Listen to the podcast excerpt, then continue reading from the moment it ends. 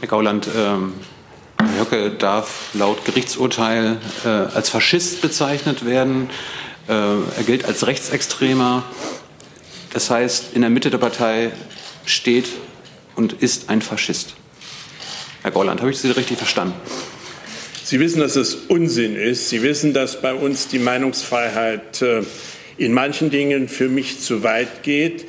Denn natürlich ist die Meinungsfreiheit leider etwas, was manchmal in einer Weise, repräsent, äh, in einer Weise repräsentiert wird, die ich persönlich für falsch halte. Und von daher ist es natürlich völliger Unsinn, äh, dass Herr Höcke ein Faschist ist. Äh, ich habe das dumme Gefühl, die Leute, die so reden, wissen nicht mehr, was Faschismus ist.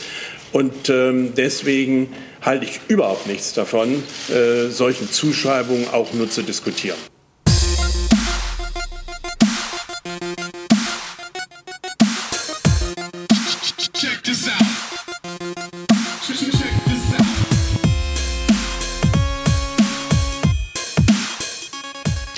Hallo und herzlich willkommen zum elften Postcast, dem Podcast über Diskurse über Diskurse oder um Diskurse über Diskurse. Mein Name ist Demon, ich bin nicht alleine, bei mir ist Quink. Hallo, ich muss direkt mal wieder. Und jetzt wisst ihr, warum wir letzte Woche nicht äh, auf Sendung waren. Ja. Weil es mir nicht so gut ging. Genau. nicht so wie jetzt, weil jetzt hustest du. Äh, das ist ein Zeichen der. Ja, du hättest mich letzte, du hättest mich letzte Woche husten hören. Also da ging's, da ging gar nichts mehr. Okay, na gut. Ja, äh, genau. Also wenn ihr heute ein bisschen Husten hört und so, nehmt es als nehmt es als äh, Ambient Sound, damit ihr so ein bisschen das Gefühl habt, auch jemand Krankes bei euch sitzen zu haben. Dafür äh, äh, stehen wir auch ein bisschen für Krankheit. Ja. Hol mich hier raus, los, jetzt erzähl irgendwas aus dem Krankheit im, im, im System, im, im, im furchtbar, all diese furchtbaren Dinge, die passieren, dass, ja. dass man dass man arme, unbescholtene Rechtsextreme jetzt Faschisten nennen darf. Das geht doch nicht. Ja, auch das noch. Da geht doch die Meinungsfreiheit einfach zu weit in diesem Land. Ja. Für die Leute, die äh, wissen wollen, was das am Anfang war, das war äh, die Pressekonferenz von ähm, äh, Alexander Gauland und Bernd Höcke. Und äh, der Frager dort war Thilo Jung. Und ähm, ich habe euch das natürlich alles wie immer als Clip auch in die Shownotes gepackt. Da könnt ihr dann draufklicken und euch das Ganze anhören. Ich habe da ein bisschen was rausgenommen. Das werdet ihr dann vielleicht hören, nämlich äh, der Distraction-Versuch. Das ist total lustig, wenn man zwei kleine Kleinigkeiten aus diesem Statement von Alexander Gauland rausnimmt dann merkt man plötzlich, dass alles gar keinen Sinn ergibt, was der gesagt hat. Das ist ganz faszinierend. nämlich, äh, und zwar sind nämlich die beiden Sachen, du hast ja gerade gesagt, wenn man jetzt Faschisten schon gar nicht mehr ups, Faschisten schon gar nicht mehr Faschisten nennen darf, das ist ja das, worauf ähm, sich auch Thilo Jung da bezieht. Ähm, warum darf man im Björn Höcke eigentlich äh, Faschisten nennen? Also, da gab es einen, äh, einen, einen Gerichtsbeschluss der jemand hatte ihn Faschist äh, genannt, dagegen hatte er geklagt und da hat das Gericht gesagt, nee, das ist aber eine Aussage, die von der Meinungsfreiheit und aufgrund dessen, was Herr Höcke bisher so von sich gegeben hat, äh, gedeckt ist. Also und finden wir das gut oder sagen. schlecht?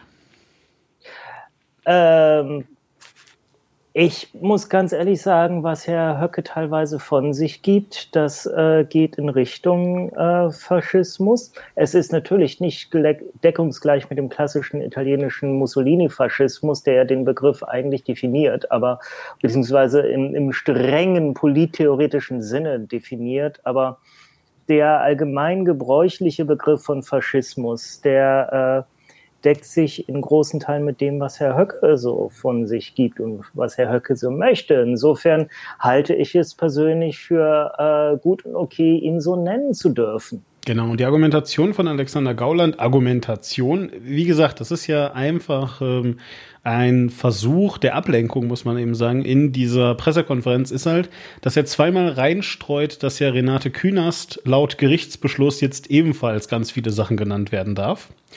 Und dass er da natürlich sehr dagegen ist. Und deswegen ist er auch sehr dagegen, dass also Bernd Höcke eben äh, ein äh, Faschist genannt wird, weil das war ja nur ein Gericht, das das gesagt hat und dementsprechend. Und wir alle fragen uns die ganze Zeit, ist das Absicht, dass du ihn Bernd nennst oder? nee, ich äh, wechsle mich drin? da immer ab. Manchmal denke ich mir auch einen ganz neuen Namen aus, weil ehrlich gesagt halte ich den für so nicht ernst zu nehmen, dass äh, ich mir nicht die Mühe mache, seinen Namen zu lernen. Warum auch? Okay, also was, was du jetzt auch nicht mit abgespielt hast, am Ende wurde ja äh, Erwin Höcke noch gefragt, ob er äh, denn gegen ob er denn gegen den, äh, das Gerichtsurteil vorgehen möchte. Und äh, Benito Höcke äh, hat da auch erst lange rumgedruckst und hat dann aber doch gesagt, äh, nein, er wird nicht gegen dieses Gerichtsurteil vorgehen, was wahrscheinlich auch heißt, okay, du rechnest dir da nicht so wirklich Chancen aus. Was, Adolf? Ja, naja, gut. Aber ich meine, wie gesagt, also ähm, das jedenfalls einfach nur dazu. Ähm, warum haben wir das jetzt gerade abgespielt? Das hat mehrere Gründe. Hm, Stand jetzt weiß ich noch nicht, wie ich diesen Podcast hier genannt haben werde. Ihr wisst es natürlich, weil ihr habt den ja runtergeladen. Ähm, äh, aber wir haben heute ein bisschen ein diffuses Thema. Ähm, allerdings können wir, äh, bevor wir das Thema jetzt genauer erklären und alles, äh, vielleicht auch noch mal sagen, was wir hier überhaupt eigentlich tun damit äh, ihr das dann zu Hause auch wisst. Für den Fall, dass ihr neue Hörer seid, kann ja immer mal sein. Quink. Richtig, das haben wir, das haben wir noch gar nicht gemacht dieses Mal. Ja, ja, herzlich willkommen zum Postcast. Der äh, Podcast, der Postcast heißt, weil wir uns ein wenig in die Vergangenheit äh, wenden, aber nur ein bisschen. Wir gucken immer. Also okay, nicht so sehr wie Björn Höcke. ja, der mit seinem, seiner tausendjährigen Geschichte, die noch tausend Jahre weit. Das hat er wirklich irgendwo gesagt. Ähm, jedenfalls, äh, ne, wir gucken eher auf den Vogelschiss der Geschichte, nämlich die letzten paar Wochen in der Regel so. Also manchmal auch Jahre, äh, aber äh, es geht wirklich um relativ kurze Zeiträume, wo wir gucken, okay, was waren denn so Debatten, die geführt wurden und die eventuell auch äh, auf die jetzigen Debatten noch immer Einfluss haben oder ähm, die so, so äh, ja, für unser jetziges Verständnis der Welt eine Auswirkung haben und gucken, ja, okay, wie wurden diese Debatten denn geführt, was wurde da denn gesagt und versuchen das Ganze auf der Metaebene nochmal zu betrachten. Ganz genau. Und äh, da nehmen wir uns dann entweder irgendwelche Leute her, die das auch äh, ja, ich sag mal, audiovisuell äh, niedergelegt haben, also eben entweder in Podcasts oder Videos oder was auch immer. Und dann spielen wir euch irgendwelche Clips vor, manchmal lesen wir euch Sachen vor, dann wieder verlinken wir euch irgendwelche Tweets und so weiter. Und was wir halt versuchen, ist einfach den Diskurs ein bisschen natürlich abzubilden, natürlich auch einzuordnen und einordnen, das vielleicht noch äh, vorweg, dass das geht nicht äh, objektiv. Wer denkt, dass er jetzt hier ja. irgendeine objektive Sache kriegt, weil wir eine Quelle da angeben, das ist Quatsch. Das ist, ähm, also ich glaube, sowohl Quink als auch ich, wir würden uns beide als ähm, eher, naja, vielleicht nicht anti, aber unautoritäre Menschen äh, bezeichnen und äh, die wahrscheinlich auch, sagen wir mal, äh, wirtschaftlich eher ähm, links eingestellt sind. Also ja, dementsprechend. Ja, tatsächlich, also dem Marxismus stehe ich schon äh, in großen Teilen kritisch gegenüber. Ja, gut, aber link her halt. Ja, also äh, wenn du sagst, äh, äh, gegen Autoritäten, ja, also nicht anti-autoritär, aber gegen Anti-Autoritarismus, anti-autoritaristisch. Also wir sind gegen Menschen, äh, die sich da quasi als Autokraten Ja, das ist gut. Hm? Ja, ja, genau. Anti-autoritaristisch. Sehr gut. Ja, wie du auch sei. Also ich will einfach nur damit sagen, ihr werdet äh, hier selbstverständlich Meinungen auch von uns bekommen, wie, wie das einzuschätzen ist, wenn ihr äh, anderer Meinung seid, sei euch das selbstverständlich unbenommen und ihr dürft das natürlich uns auch sagen, kommentieren. Es gibt äh, auf der äh, zugehörigen Website wahre-klar.de oder wenn ihr aus der Schweiz kommt, auch CH. Das dürft ihr euch aussuchen. Da gibt es eine Telefonnummer, da könnt ihr äh, eine WhatsApp-Nachricht droppen. Ähm, genau, und das dann machen. So, und damit sind wir auch schon fast mitten im Thema drin, nämlich äh, dem Nämlich Make-up und Männer. Genau. Und was hat Barbara Schöneberger sich überhaupt damit wieder gedacht? Nein. Nein, darüber reden wir tatsächlich nicht, weil das ist, äh, ich empfinde das tatsächlich auch als eine unabgeschlossene Debatte, aber auch eine, die einfach nicht, äh, nicht so von der Tragweite ist, dass man da groß noch drüber diskutieren müsste. Moment, warte mal, es gibt wirklich eine Debatte über Make-up und Männer? Weil Barbara Schöneberger äh, auf Instagram was veröffentlicht hat, wo sie gesagt hat, Männer sollen Männer bleiben, Frauen Frauen und deswegen sollen Männer kein Make-up tragen. Ah, okay, krass. Ja, okay. Ich dachte jetzt, dass sie vielleicht eine neue Beauty-Serie rausgegeben hat, wo sie den Leuten zeigt, wie man, also den Männern jetzt halt zeigt, wie man sich sehr männlich Make-upt oder so. nee, ist dagegen. Aha, okay, ja gut. Finde ich, finde ich super. Oder auch nicht. Ich weiß es nicht, ich kenne den Diskurs nicht. Aber auf jeden Fall, äh, genau. So, ähm, jetzt aber mal wieder ein bisschen ernster hier. Also, äh, ausgelöst durch die, oder nein, vielleicht nicht ausgelöst, aber angelehnt an die vergangene Thüringen-Wahl. Wir hatten da auch ähm, von mehreren Seiten äh, immer wieder irgendwie so, mh, mm, ähm, es wurde es an uns herangetragen, dass wir auch schon im Vorfeld mal über Thüringen hätten reden können. Ähm, wie soll ich sagen, hören wir auch gleich noch mal was zu, hatte aber, also, ja, es ist halt schwierig. Ich habe gerade gehört, worum es hier geht. Es ist immer ein bisschen schwierig, so zu prognostizieren und so weiter, weil das ist halt nicht Thema dieses Podcasts. Wir sind halt kein generell allgemein politischer Podcast, der über irgendwas redet, sondern also wir wollen wenigstens, dass etwas passiert ist, bevor wir uns dann den Diskurs ansehen. Sozusagen. Genau, ja, und wir hatten ja jetzt in der zweiten Hälfte dieses Jahres gleich drei Wahlen, äh, alle bezeichnenderweise in Ostdeutschland und auch darüber wird nochmal zu reden sein, äh, wo in, bei allen drei Wahlen eine gewisse Partei, die noch immer sehr stark in der Diskussion ist, und das auch zu Recht, äh, relativ hohe Wahlergebnisse, auch erwartungsgemäß gemacht hat. Und ähm, Jetzt mit Thüringen, äh, mit der Thüringen-Wahl hat das seinen grünen Abschluss gefunden. Es war nicht das höchste Ergebnis äh, für die AfD. Ist klar, dass es um die Partei geht. Äh, in einer dieser Wahlen, aber es war eines der höchsten Ergebnisse und es war vor allem, äh, es hat sie auch dort wieder auf Platz zwei unter den Parteien, die zur Wahl standen, verschlagen mit diesem Ergebnis und ähm, hat wieder, genau wie die Wahlen zuvor, eine Debatte äh, ausgelöst und fortgesetzt darüber, wie denn damit umzugehen ist, dass solch eine Partei in deutschen Bundesländern demokratisch gewählt wird. Genau. Und es ist insofern eine ganz besondere Besonderheit, dass ähm, halt eben nicht irgendwie die AfD neben einer anderen konservativen Macht, also der SPD oder der CDU, irgendwie die zweitstärkste Partei geworden ist, sondern, und das ist eigentlich das Faszinierende, die äh, nächste konservative Macht ist dann die drittstärkste Partei hinter der AfD geworden, äh, während halt eine äh, sehr linke Partei, die sich auch so nennt, nämlich die Linke, tatsächlich der Wahlgewinner war. Äh, mit, äh, ja, eigentlich einem Drittel aller Stimmen, wenn ich das richtig sehe, das waren 33 Prozent sogar, ne? Nee, ich glaube, es waren unter 30 Prozent. Aber es waren trotzdem so nein, nein, nein, nein, nein, die Linke. Ehrlich? Ja, ja, doch. Okay, jetzt ja, will ich aber mal nachgucken. Ich auch. Äh, verdammt, wie heißt denn die, die Seite da. Wahlumfrage? So. Nee, Wahlrecht.de. 31 Prozent. 31 Prozent. Doch über 30, ja, also, okay. Genau, also wie gesagt, gut, es waren nicht 33 Prozent, sondern nur 31 Prozent. Trotzdem, also fast ein Drittel äh, der Gesamtstimmen äh, ähm, entfallen halt also eben auf die Linke. Dann an, äh, auf zweitem das, Platz. Hm? Ja, äh, das End-End-Ergebnis kommt ja jetzt erst die Woche und das wird nochmal spannend, weil Gut. nämlich aktuell die FDP nur mit einer einzigen Stimme, und das ist wirklich wahr, mit einer einzigen Stimme über 5% liegt. Krass, okay. Ja, wir werden sehen. Jedenfalls, äh, einfach jetzt Stand heute, ja, ähm, die AfD eben zweitstärkste Partei mit 23,4 und dann doch recht dicht gefolgt mit 21,8 von der CDU.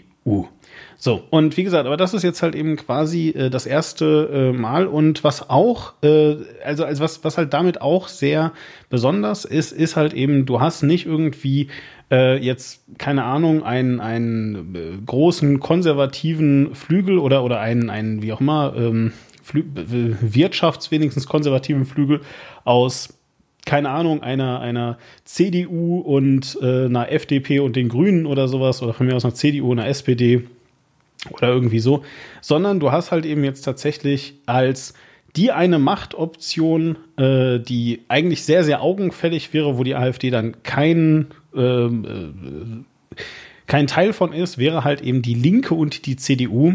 Und naja, das ist halt eben auch mit Teil der Diskussion gerade. Und bevor wir uns jetzt voll mit, reinstürzen, damit wir heute nicht total alles äh, hier auseinanderfleddern haben, würde ich sagen, lass uns das mal versuchen, ein bisschen in Silos zu fassen. Es wird heute dann auch mal wieder Kapitelmarken geben, dass ihr euch das äh, so ein bisschen äh, anhören könnt. Hm. Und lass uns das mal jetzt so ein bisschen so in Silos packen. Ähm, bevor wir diesen Podcast hier aufgenommen haben, haben Quink und ich kurz mal darüber so getwittert und ich habe mal so ein paar Sachen äh, hier reingebracht, äh, die wir so als Themen bringen könnten.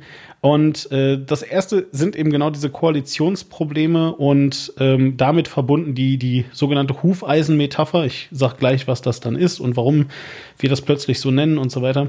Ähm, und sicherlich da auch zugehörend so die, die generelle Normalisierung der ähm, Partei, die, der AfD. Ähm, und äh, anschließend daran würden wir dann vielleicht äh, ganz gerne über das Kernthema der AfD sprechen, nämlich die sogenannte Meinungsfreiheit. Wir haben Alexander Gauland ja eben dazu gehört. Der hält nicht so viel von der Meinungsfreiheit, findet er ein bisschen überbewertet. Ähm, und ähm, abschließend würde ich dann halt eben ganz gerne auch noch mal äh, schließlich dann über die Normalisierung in der Gesellschaft, nicht, über die AfD an sich als Partei, sondern vor allem über rechtes Gedankengut sprechen. Also einfach um so ein paar Schlagworte zu bringen, äh, Nazi-Notstand in Dresden und ähm, äh, die ja. Welle, ja, und all solche Sachen, da, da würde ich dann am Ende irgendwie gerne zu kommen, damit und wir. Wollen wir dann darin dann auch über äh, die Wähler dieser Partei und ihre Beurteilung sprechen. Genau, äh, eben solche Dinge. Das halte ich für ganz wichtig. Genau. Ganz wichtiger Teil der Debatte. Ja, ja, absolut, ne, de definitiv. So, aber ich möchte halt eben einfach nur vorweg, also irgendwie vorn anstellen, vielleicht erst einmal die äh, Frage eben, was eben in Thüringen so passiert ist jetzt gerade und auch, weil das ist halt auch voll ein Teil der politischen Debatte, ähm, äh, ja, ne, was gerade eigentlich jetzt genau die Probleme sind. Warum, warum haben denn jetzt also warum hat denn jetzt plötzlich die CDU Probleme, mit einem Wahlsieger zusammenzugehen, Quink? Weil der Wahlsieger eine rechtsextreme Partei ist. Und das sage ich auch äh, vor dem Hintergrund, dass es auch da ein Gerichtsurteil gibt, dass man sie so durchaus so nennen darf. Aber der Wahlsieger sind doch die Linken. Ach so, entschuldige. ah, verdammt. Ich bin gerade, äh, ich war gerade. Falsches Bundesland. Ja, Nee, ist tatsächlich, äh, es gibt ja Gott sei Dank noch immer kein Bundesland, wo die AfD Wahlsiegerin ist.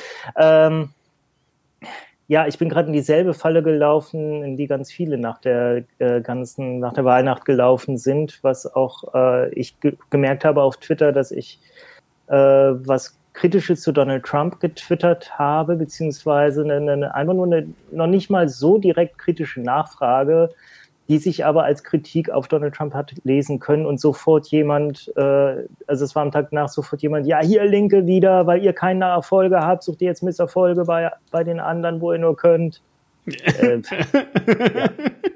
Also manchmal bin ich nicht links, äh, zumindest nicht, habe ich kein geschlossenes linkes Weltbild, zum anderen äh, äh, nein, darum ging es mir jetzt gerade so gar nicht, aber egal. Jedenfalls, äh, warum geht die CDU nicht mit der Linken zusammen? Ähm, ist noch nicht hundertprozentig raus, ob sie das nicht tut, aber sie hat vorab gesagt, dass sie das eigentlich eher ausschließen möchte, hat der Spitzenkandidat der CDU gesagt, weil es sich eben um die Partei Die Linke handelt. Das ist in einer längeren Kette von Rechtsnachfolgeparteien die äh, aktuelle Rechtsnachfolgepartei der SED, der Sozialistischen Einheitspartei Deutschlands, welches die regierende Partei in der DDR war. Das heißt, das ist eine Partei, die sich direkt äh, in der Folge an eine äh, Partei, der ja, der man wohl auch zu Recht sehr diktatorische Maßnahmen nachsagen kann, sehr diktatorische Mittel nachsagen kann, äh, anschließt. Und äh, da hat die äh, CDU auch von daher, dass es eben eine linke Partei ist, Probleme mit. Und ich betone das so, weil ich denke, dass du jetzt sehr gerne direkt mit Extremismustheorie und Hufeisentheorie da reinspringen möchtest Richtig. und alles kurz und klein schlagen willst. Und das unterstütze ich vom vollsten März. Genau, nein, also, also äh, vielleicht bevor ich das mache, äh, um das Zitat, äh, um das es sich hier dreht, ein bisschen straight zu bekommen. Äh, tatsächlich hat der Spitzenkandidat der CDU, ähm, also wir sind ja nicht in den USA, ja, wo Hillary Clinton die ganze Zeit Donald Trump, Donald Trump, Donald Trump, Donald Trump, Donald Trump, Donald Trump, Donald Trump, Donald Trump sagt, sondern äh, tatsächlich hat der Spitzenkandidat eben gesagt, dass er, also so im Vorfeld zu den Wahlen, dass er gerne eine Koalition mit ähm, äh, quasi extremen Parteien beider Spektren, sowohl links als auch rechts, äh, ausschließen möchte. Ja, also er hat eben sozusagen, was er damit meinte, ist, also weder AfD noch die Linke möchte er äh, ja, wie auch immer, äh, auf den Thron heben oder halt eben mit denen zusammengehen. Das ist, äh, sagen wir es mal so, also vor allem diese Abgrenzung äh, zur AfD hin ist derzeitig ähm, ja medientheoretisch noch sehr, sehr heikel, weil ähm, es ist halt so, ganz ehrlich, wenn ich äh, mir so durchlese, was, was äh, Leitmedien Deutschlands so schreiben, hoffen die echt gerade, dass endlich mal irgendein CDUler sagt, also ein wichtiger CDUler, der wirklich was zu sagen hat, dass er jetzt endlich eine Koalition mit der AfD macht, damit sie endlich mal sagen können, habe ich es doch gleich gesagt. Ja, also die, die hoffen da richtig doll drauf. Und ich glaube, im Moment sind wir noch an einem Punkt, wo keiner der Erste sein will. Das ist halt äh, so das eine. Was aber daran jein, besonders. Jein, jein, der, der, der Vize, äh, der CDU-Vizechef genau, ja. in Thüringen, der hat nämlich schon gesagt, der würde absolut mit der AfD reden. Aber genau, ich weiß gar nicht, eben. warum die Leute so aufregen. Genau, eben, aber er ist halt auch nur der Vizechef, ne? Das darf man halt, das ist halt so, das ist halt so, wie wenn, äh, keine Ahnung, äh, Markus Söder als, als CSU-Chef sagt, na, die CDU sollte schon mal überlegen, ein bisschen rechter zu werden.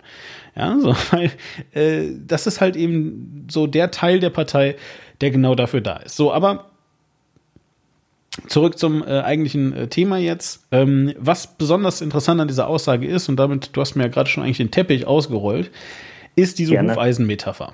So, und äh, das Wort habe ich, äh, glaube ich, gehört bei Lauer und Wena zum ersten Mal, wenn mich gerade nicht alles täuscht. Äh, ein Podcast, auf dem wir heute auch nochmal äh, zu sprechen kommen werden im Rahmen der Meinungsfreiheit.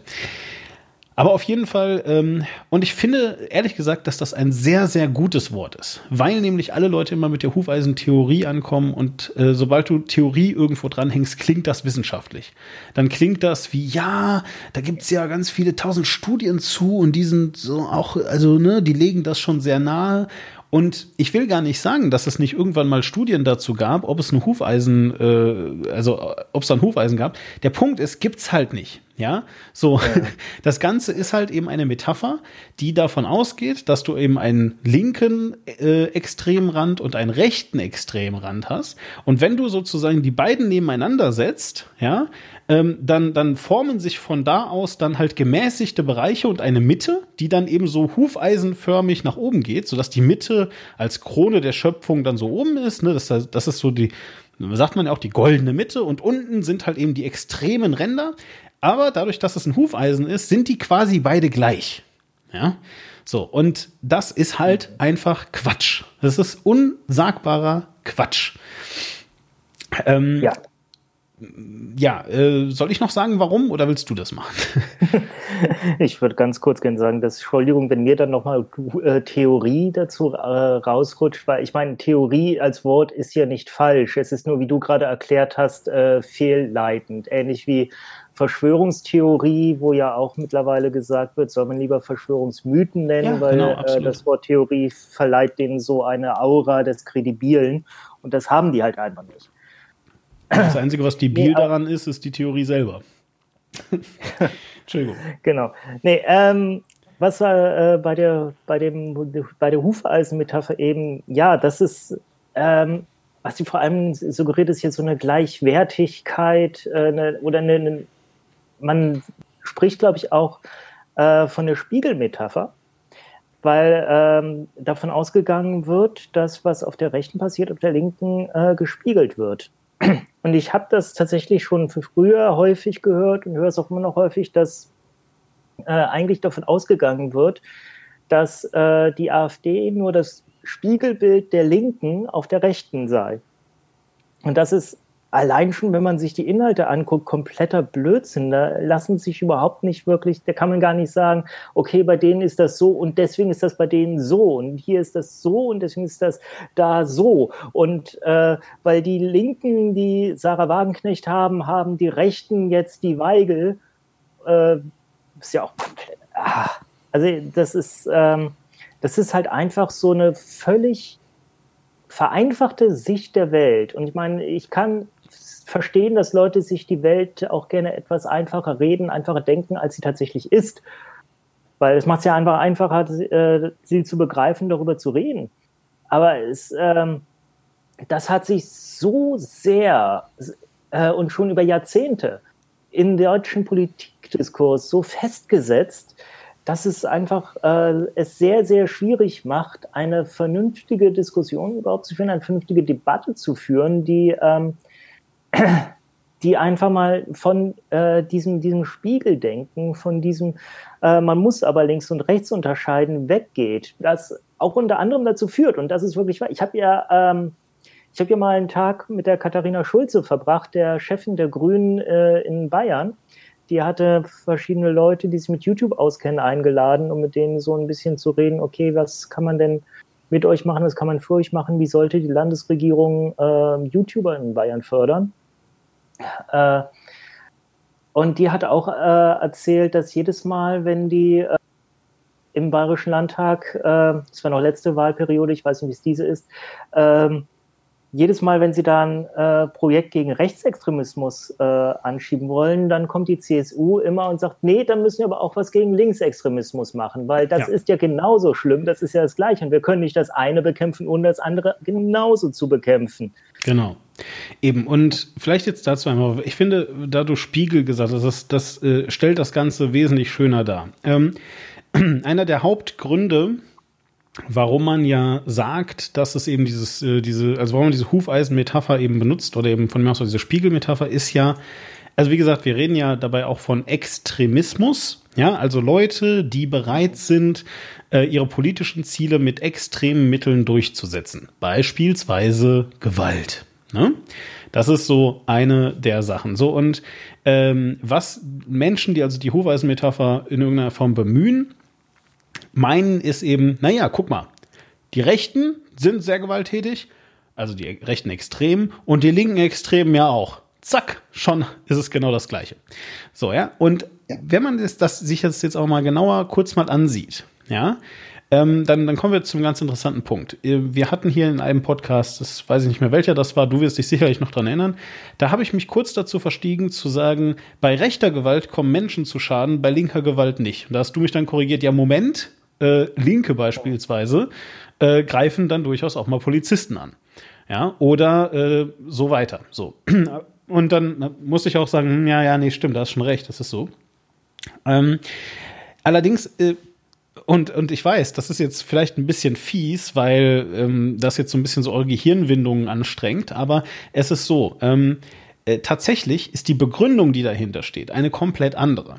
Nämlich während sich äh, linke Extreme, ja, ohne das verteidigen zu wollen, ich will euch nur erklären, wie sie das sehen, so, während linke Extreme Menschen, wie zum Beispiel Polizisten oder politische Vertreter, ähm, quasi gar nicht mehr als die Menschen, die sie sind, ansehen, sondern ihnen ihr politisches Amt überhelfen und sich halt gegen die ähm, äh, dahinterstehende Struktur richten. Also zum Beispiel, ne, sie reden dann halt von einem faschistischen Staat. Das merkt man ja dann, oder das merke man ja dann daran, dass du also Polizisten hast, die Gewalt ausüben. Ja, also du hast sozusagen eine Kaste, die Gewalt ausübt gegen alle anderen und so weiter. So, und also die richten sich gar nicht gegen eine einzelne Person, sondern die richten sich gegen den Status als Polizist oder als Finanzminister oder als großer Bankenchef oder was auch immer. Ja, die sehen, dass das halt austauschbare Positionen sind. Ja, und äh, daher kommt dann der ähm, sehr, sehr berühmte Satz, der ja immer wieder von Ulrike Meinhoff äh, hervorgekramt wird. Ähm, äh, der Mann in, äh, in der Uniform ist ein Schwein und natürlich darf geschossen werden. Nicht wahr? So, und äh, sie bezog sich damals halt eben auf Polizisten. Und ja, wo wir ganz kurz sagen sollten, für alle, die es nicht wissen, Ulrike Meinhoff war eine Terroristin der, genau, äh, genau. Der Roten Armee-Fraktion. Genau, der RAF. Äh, ich glaube, ich, irgendwann hat mir mal genau. ein befreundeter CDU-Wähler gesagt, wenn man RAF sagt, dann sympathisiert man mit denen. Ich habe keine Ahnung. Ah. Äh, genau, und wir, wir nennen sie hier jetzt nicht irgendwie als Vorbild oder so, nein, nein. sondern weil der Ausspruch einfach zu ins Thema passt. Äh, genau, der, der, das und weil das eben immer das ist, worauf sich auch diese Hufeisen-Metapher wieder zurückzieht. Weil nämlich am Ende kommt man immer dabei raus, ja, aber guck doch mal, guck doch mal zu der RAF. Da hast du doch gesehen, die töten auch Menschen. So. Also nochmal, während wir jetzt aber, also auf der linken Seite, ne, diese wie gesagt, äh, äh, generelle Auffassung, dass also Menschen, sobald sich in eine Uniform äh, begeben, ähm, äh, irgendwie nur noch ein Amt sind und kein Mensch mehr vorherrscht, hast du auf der rechten Seite. Ja, und jetzt müsste, jetzt müsste sich da ja was spiegeln. Ja, also zum Beispiel müsste jetzt ja, wenn wir da jetzt was spiegeln wollen, dann müsste das ja heißen, Menschen in Uniform äh, sind besonders individuell. Ja, aber das ist ja nicht der Punkt. So, ja, ähm, äh, natürlich äh, hast du einen gewissen äh, Uniformkult auf der rechten Seite, ja, aber davon abgesehen ähm, also ich meine, da, da hört es dann halt eben auch schon auf. Es ist nicht so, dass die Rechten sagen, jeder, der keine Uniform trägt, trägt, muss erschossen werden oder so. Ja, so ist es ja nun nicht. Aber was die halt machen, ist eine ganz ähnliche ähm, äh, Zuschreibung. Die sagen nämlich, es gibt ganz bestimmte Bevölkerungsgruppen. Meistens sind das Ausländer, aber auch religiöse Gruppen, zum Beispiel Juden oder Muslime oder irgendwas, was halt eben gerade nicht in äh, ihr Weltbild passt. Und sagen halt, diese Gruppe, ja, die steht außen von unserer Gruppe. Ne? Und das ist dann halt oh. eben der, äh, also im Allgemeinen ist das erstmal dann der Faschismus, nämlich das Höherstellen der eigenen Gruppe, die total imaginär ist. Ja, die sagen dann sowas wie, ähm, äh, das, das, das christliche Abendland, ja, wo du dich auch so denkst, okay, ja, und was, was, was heißt das jetzt eigentlich? Wo, wo ist denn das genau? Zeig mal auf der Karte, wo verlaufen denn da die Grenzen und so. Also ich, ich würde es ich nicht imaginär nennen, aber das ist sich so zurecht konstruiert. Man, ja. So wie man es gerade braucht, äh, genau. äh, hat man sich da so einen Identifikationsraum. Ja, ja, genau, ne, so und äh, also wie gesagt, also und, und, und das ist halt dann eben so, eben so diese, diese, äh, dieser, genau, dieser äh, herbeigeredete oder herbeidefinierte Identifikationsraum, der halt super, super fragil ist, ja, weil dann sagst du, ah oh, ja, Deutschland den Deutschen und dann kommt halt einer mit dunkler Haut und der hat einen deutschen Pass, weil der ist hier geboren, der ist aber nicht deutsch. Ja, weil der hat ja dunkle Haut. So, ne? und, ähm, und schon hast du halt ganz viele Probleme und so weiter. Naja, aber auf jeden Fall, das ist der große Unterschied zwischen den beiden, weil während ähm, oder zumindest einer der großen Unterschiede, weil während ähm, äh, die Linken, wie gesagt, sich gegen die Hierarchie und gegen diese, dieses Konstrukt eines Staates an sich stellen, erst einmal, ja, ähm, äh, stellen sich halt die Rechten gegen Menschen, die einfach da sind. Also und die, äh, bei, bei denen ist es dann völlig egal, ob sie sich der Hierarchie die die Rechten ähm, äh, meinetwegen ja eigentlich gerne hätten, ob sie sich dem unterwerfen oder nicht, sie stehen trotzdem außen und zwar per Definition. Du kannst halt eben einfach, und ja, ich nehme Michael Jackson da einfach mal aus, nichts gegen deine Hautfarbe tun. ja, so, du bist äh, geboren, wie du eben geboren bist, und wenn du aber dann in eine Kategorie fällst, die diese Menschen nicht haben wollen, ähm, dann sind sie dagegen, egal welche Ansicht du sonst so hast. Während der Polizist seine äh, Uniform ausziehen, sich auf die andere Seite stellen kann und schon gehört er dazu. Genau. Was, nochmal, nicht besser ist. Ja? Also nicht gut auf Polizisten zu schießen. Niemals. Auch nicht sonst, die anzugreifen, Steine genau. werfen, anspucken und so, ja. Prinzipiell keine Gewalt gegen Leute, aber ja, Trotzdem. ja, beziehungsweise was besser, schlechter. Es gibt für sowas gar keine, ob, äh, keine objektive äh, Bewertungskategorie und ich halte es auch für völlig unnötig, da irgendwas irgendwie zu sagen, besser oder schlecht, aber es ist einfach scheiße. Hört auf, Leute kaputt zu machen. Ja, ganz genau. So, ne, trotz alledem, das ist eine sehr, sehr, sehr, sehr wichtige Sache, die man wirklich mal ähm, äh, umdefiniert haben muss, denn äh, wenn wir dann eben, also, also wenn wir wirklich sagen wollen, wer ist eigentlich das Spiegelbild zu linksextremen Menschen, ja, dann äh, sind das de facto, äh, dann ist das de facto wirklich die CDU. Ja, weil die CDU steht total auf Hierarchien und die CDU in aller Regel wendet keine Gewalt gegen Menschen an, außer halt der Gewalt des Staates, also eben der Exekutive, die aber dann wiederum rechtlich in ganz klaren Bahnen vorgeschrieben ist. Ja, und die CDU hält sich auch an das Gesetz und so weiter. Also wenn man wirklich sagen möchte, es, ist, es gibt ein Hufeisen oder ein Spiegel, ja, dann ist das Linksextreme, also wirklich Leute, die Gewalt anwenden, um, um äh, äh, aus, aus, aus ihrer Sicht einen faschistoiden Staat abzuschaffen, ja, so diese Leute stehen tatsächlich ähm, diametral denen gegenüber, die im Bundestag sitzen, sich einer, sich einer ähm, äh, Ordnung unterwerfen und diese Ordnung aufrechterhalten wollen. Und das ist die CDU. So. Ja, aber Diemen, als was de definiert sich denn die CDU selbst? Äh, als christlich-demokratische Partei?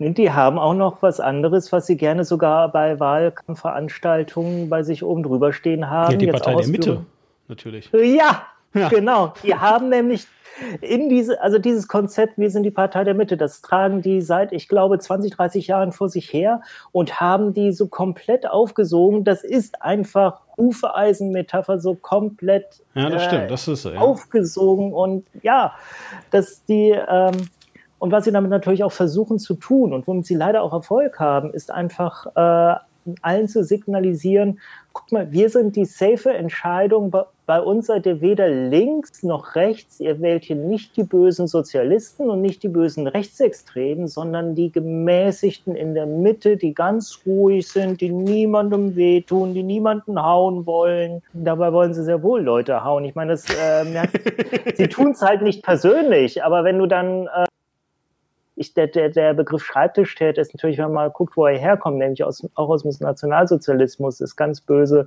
besetzt. Aber äh, das ist ja tatsächlich so, die erlassen Gesetze, die dann faktisch Menschen äh, schaden. Und wenn ein Herr Seehofer von der CSU, die sich auch Mitte schimpft, äh, dann und gleichzeitig sagt, es darf keine Partei rechts der CSU geben, ähm, die ähm, Wobei das keine Erfindung von, wobei das keine Erfindung von, von Horst Seehofer ist sondern von äh, Franz Josef Strauß. Richtig, ja? ganz genau, ja.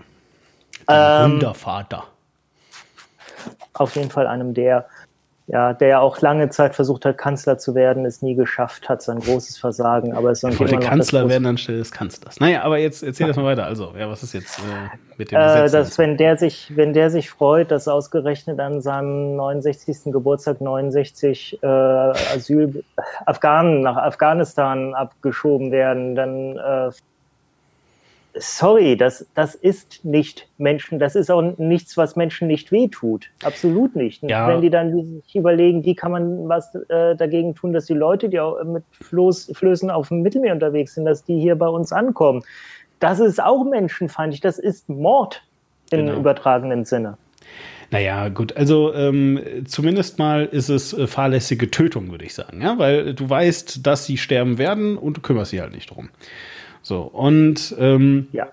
das ist halt äh, tatsächlich vielleicht eher die, die richtige Metapher. So, aber jedenfalls ähm, habt ihr jetzt schon mal eine, eine grobe Idee, ja, äh, warum also diese Hufeisen-Metapher Quatsch ist. Und wirklich, wenn ihr irgendwo jemanden hört, der diese, der wieder mit dem, mit dem Hufeisen-Quatsch anfängt, ja, ähm, ja, weiß nicht, dann, dann vielleicht, vielleicht, wenn ihr die Chance habt, erklärt das den Leuten, aber wenn nicht, dann hört zumindest ganz, ganz genau hin, was die sonst noch so alles sagen, weil das ist halt erstmal sehr unbedachter Quatsch. Ja, es ist einfach mal sehr unbedachter Quatsch, den Leute so vor sich her blabbern und irgendwie wiederholen. Ähm, und damit hat es erstmal nichts zu tun. Und das, wo wir das jetzt gerade immer wieder hören, ist eine Diskussion der Antifa. Und, ja, äh, genau. Genau, die Antifa wird immer wieder gleichgesetzt mit äh, rechten Schlägertrupps. Mit früher waren es Kameradschaften, heute sind es einfach nur irgendwelche Leute, die rumlaufen und äh, Leute äh, angreifen, weil sie nicht in ihr Weltbild passen, weil sie äh, ideologische Gegner sind oder was auch immer. Und ähm, man kann, also erstmal die, die Antifa gibt es ja sowieso nicht. Es ist, die Antifa ist ja ein unheimlich, unheimlich heterogenes Gebilde. Kennst du, kennst du die Story mit dem G20-Gipfel und der Antifa?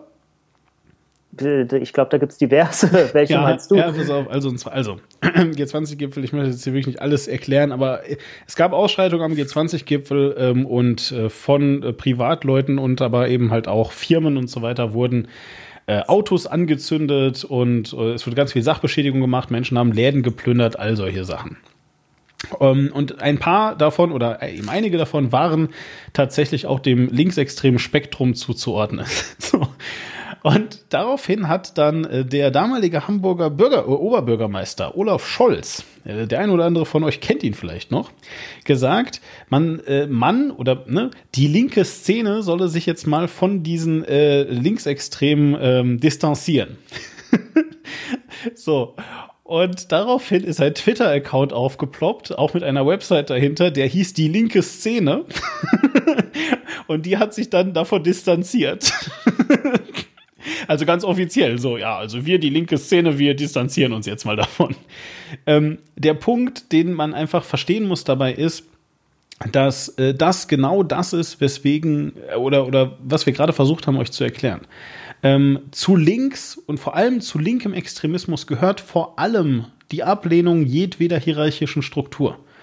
Man kann nicht sagen, es gibt den Club von Linksextremen. Ja, für, für wirklich linksextreme Menschen ist die Partei Die Linke Teil des Problems, weil sie sich der Struktur unterordnen. Weil sie eine Partei ist. Ja, exakt. Ja, also das, das dürft ihr wirklich, also wenn ihr, wenn ihr wirklich glaubt, dass äh, in der linken Linksextreme, ähm, äh, sag ich mal, besonders vertreten sind, dann habt ihr Linksextremismus nicht verstanden. Also, da werden bestimmt auch Leute drin sitzen, die sich denken, das System von innen heraus, bla, aber wenn du schon damit anfängst, dann entfernst du dich von Linksextremismus. Das ist genau das, was Linksextremismus nicht ist. Linksextremismus sagt, es geht nur frontal und auf die Fresse. So. Genau. Die AfD ähm, wird leider auch, also ich meine auch ähm, richtige rechtsextreme Autokraten, die sind auch gegen das System und gegen dieses Parteiensystem. Aber ähm, was man halt merkt, es gibt da äh, deutliche, deutliche Aktivitäten von Menschen, die eben genau so denken ähm, und die allerdings anscheinend trotzdem die AfD unterstützen, wahrscheinlich äh, oder sehr, sehr naheliegend und eventuell wird es auch mal explizit gewesen sein, eben mit dem Gedanken, okay, wir haben jetzt hier eine Partei, mit der kommen wir äh, zu Macht und können die dann eben entsprechend auch ausüben. Ja, aber der Unterschied ist, Rechtsextreme sind nicht per se gegen eine staatliche Organisation oder per se gegen Gesetze. Sie sind einfach nur gegen die Gesetze, die existieren. Ja, und äh, damit kommen wir, dat, ich würde jetzt, weil, ne, ich würde ja auch noch ein paar andere Themen heute gerne besprechen, aber noch das zweite Thema zur Thüringen-Wahl. Und das ist auch Teil der großen politischen Diskussion.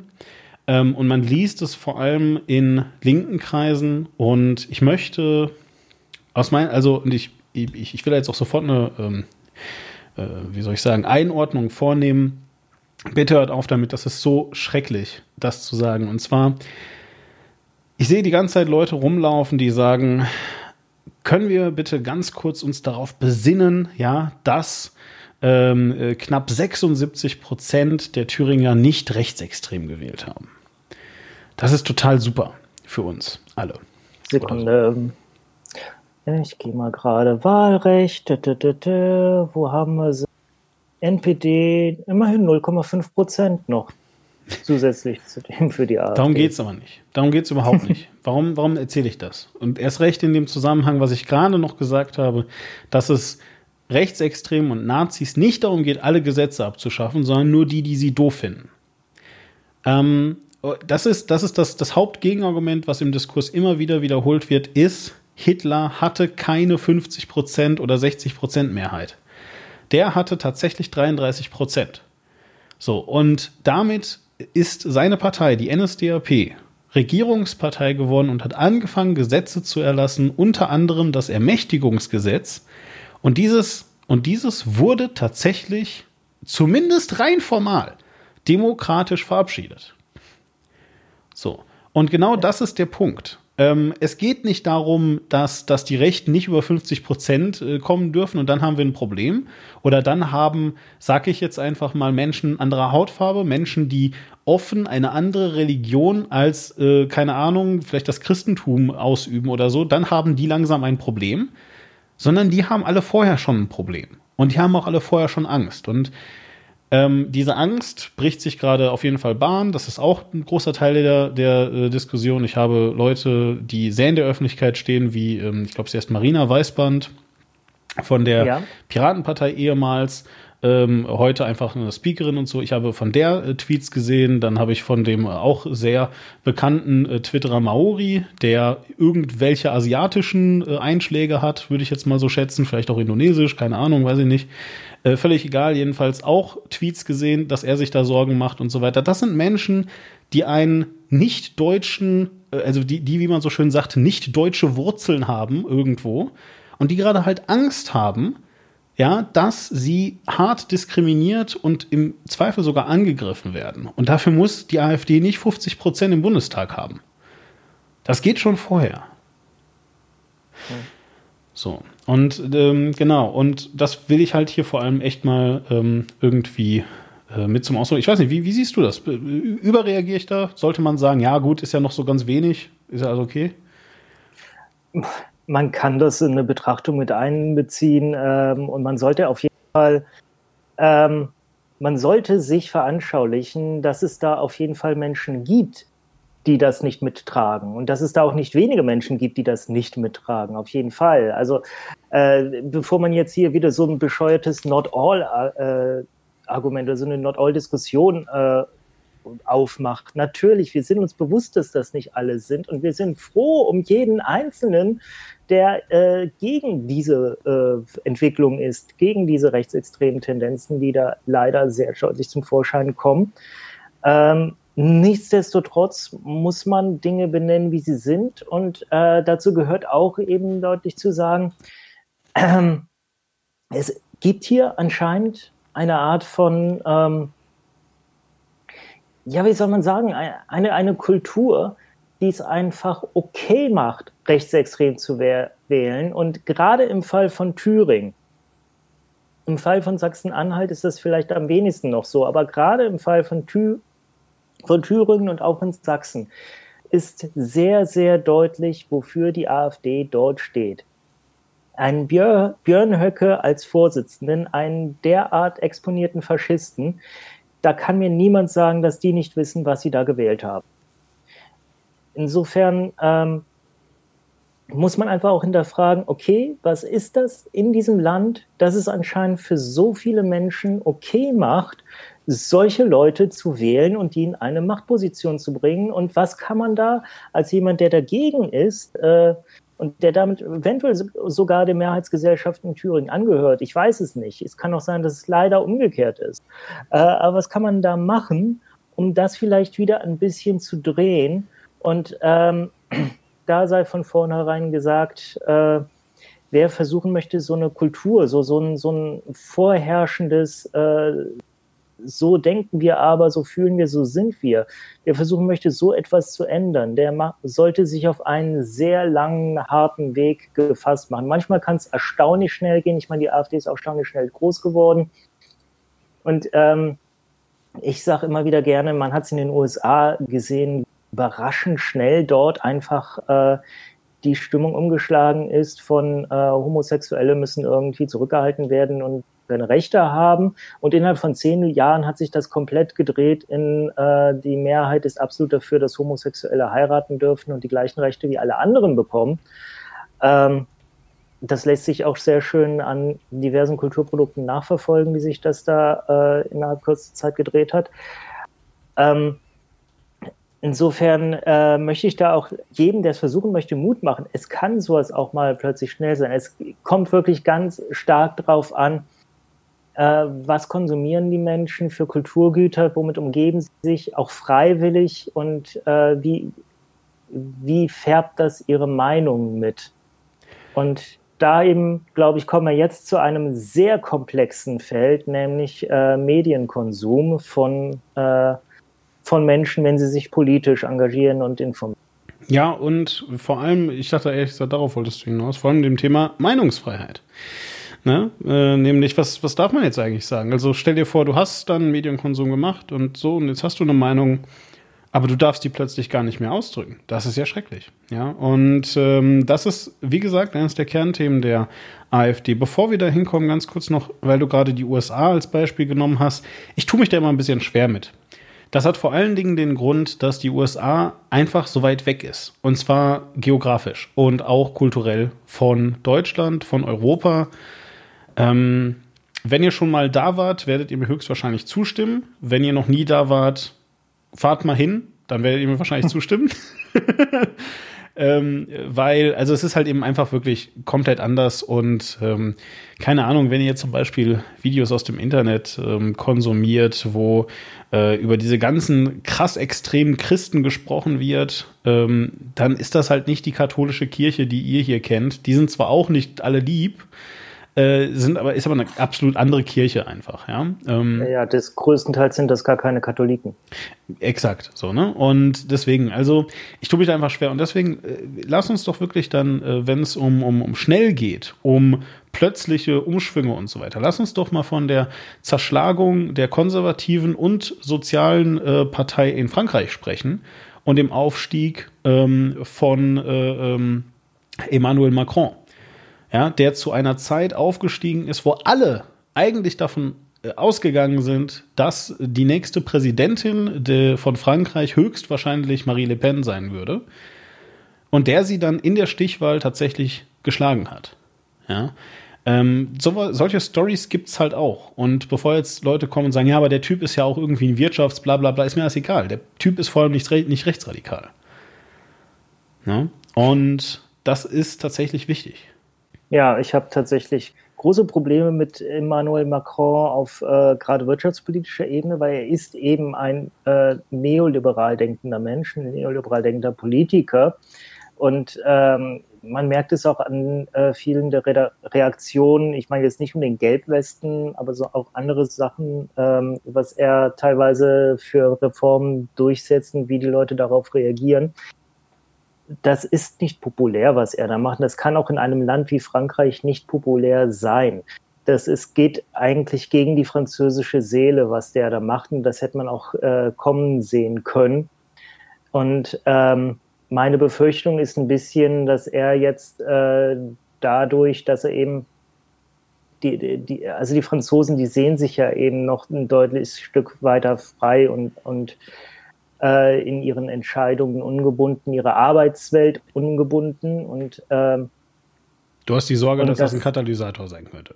Ich hatte die Sorge, dass es ein Katalysator dafür sein könnte, dass die Leute sich eben wieder noch mehr bevormundet fühlen und noch mehr denken, jetzt aber Le Pen, damit es äh, uns mal hier richtig ja. rausholt. Mag alles sein. Es war trotzdem ein, denke ich, gutes Beispiel äh, dafür, wie gewillt Menschen dann manchmal doch sind, wenn sie äh, eben halt eine Alternative zu menschenverachtendem rechten Gedankengut bekommen, dann eher noch das zu wählen. So, jetzt kommen wir aber wirklich zur, äh, zum Thema der Meinungsfreiheit. Ähm, denn das ist halt wie, ich habe es jetzt heute, glaube ich, schon dreimal gesagt, das ist wirklich das Kernthema der AfD, seit es sie gibt. Und das ist eigentlich ein bisschen verrückt. Weil wir haben ja am Anfang gehört, also Gauland, Alexander Gauland ist, ähm, jetzt überlege ich gerade mal, der ist zusammen mit dem Lucke damals Gründer gewesen, oder? Der ist von der CDU rübergekommen. Das war dieser eine andere Henkel. Henkel hieß ah, der, Olaf Henkel. Genau, richtig, richtig, ja. Genau, also Entschuldigung. Ja, aber auf jeden Fall äh, Alexander Gauland, sehr, sehr ähm, äh, langes Mitglied zumindest und eben auch heute ähm, äh, einer der Parteivorsitzenden ähm, oder war es jetzt der Fraktionsvorsitzende? Nichts Falsches äh, sagen?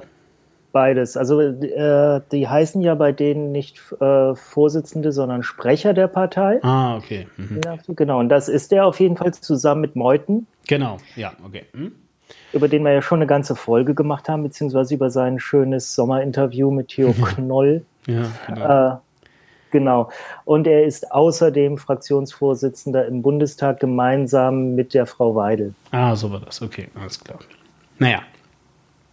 So, und zum Thema Meinungsfreiheit schicke ich dir gerade mal schnell hier einen Tweet von Stefan Niggemeier gestern Abend.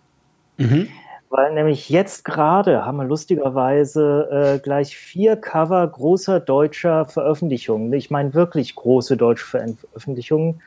Äh, also wir nehmen am Sonntag auf und heute die Frankfurter Allgemeine Sonntagszeitung titelt, was, da, was man noch sagen darf. Die Süddeutsche Zeitung äh, titelt, was man noch sagen darf, sogar der exakt gleiche Wortlaut. Ähm, der Spiegel titelt Meinungsfreiheit über echte und gefühlte Grenzen des Sagbaren. Und jetzt kommt und die, die Zeit, Zeit, da merkt man jetzt, dass die Zeit, dass die Zeit eine Wochenzeitung ist. die, die titelt nämlich. 63 Prozent der Deutschen glauben, man müsse sehr aufpassen, wenn man seine Meinung öffentlich äußert. Wie kann das sein? Genau, die haben einfach sehr, sehr viel Zeit, deswegen haben die immer sehr, sehr langen Titel. Ähm, und das ist wirklich, danke Quink, du hast damit einfach absolut Schwarze getroffen. Denn ich habe uns ein paar, ich habe uns äh, zu dem Zeitding ähm, was mitgebracht. Ja, ein paar Ausschnitte. Ähm, hast du, hast du äh, die Zeit gelesen? Bist du äh, Zeitungsabonnent von einer dieser Zeitschriften, Zeitungen? Äh, nee, ich habe früher äh, die Time tatsächlich gelesen, das Aha. Time Magazine, und mhm. habe irgendwann festgestellt, ich komme nicht mehr dazu. Die liegen jetzt nur noch bei mir rum. Früher habe ich die komplett jede Woche durchgelesen und Krass. irgendwann nicht mehr. Und jetzt mittlerweile, ähm, also ich habe ganz viele News-Apps auf dem Handy und informiere mich eigentlich fast ausschließlich darüber. Hm. Ja, also ich ähm, lese sehr wenig, ich höre vor allem ganz viel Zeug. Ähm, und wenn ich lese, dann sind das auch immer nur so Einzelartikel unter dem Twitter. Also kurze Dinge. Aber äh, ja, äh, I, I, I, totally feel you. Ich habe mal versucht, äh, die Frankfurter Allgemeine Zeitung, damals als äh, der äh, gute, äh, wie heißt er, Schirmacher noch gelebt hat. Ja. Da habe ich die mal versucht zu abonnieren. ich hatte einmal die Tageszeitung und danach dann einmal die, die Sonntagszeitung, also die Wochenzeitung praktisch. Und ich habe einfach gemerkt, das ist nicht, ich habe also ich habe am Anfang gedacht, Leute würden jeden Tag die Tageszeitung durchlesen. Ähm, und habe das versucht und bin daran halt eben gescheitert und war enttäuscht von mir selber. Dann habe ich die Wochenzeitung genommen und habe das Gleiche festgestellt. Und dann habe ich irgendwann gemerkt, nee, die Funktion, diese Zeitungen funktionieren wie das Internet. Du kriegst tausend Informationen und die, die dich interessieren, die pixelt dir halt raus. So, und ja. ähm, deswegen habe ich dann irgendwann für mich beschlossen, gut, aber wenn das wie Internet ist, dann ist Internet halt schneller und eher meins, ehrlich gesagt. Ist ja auch egal. So.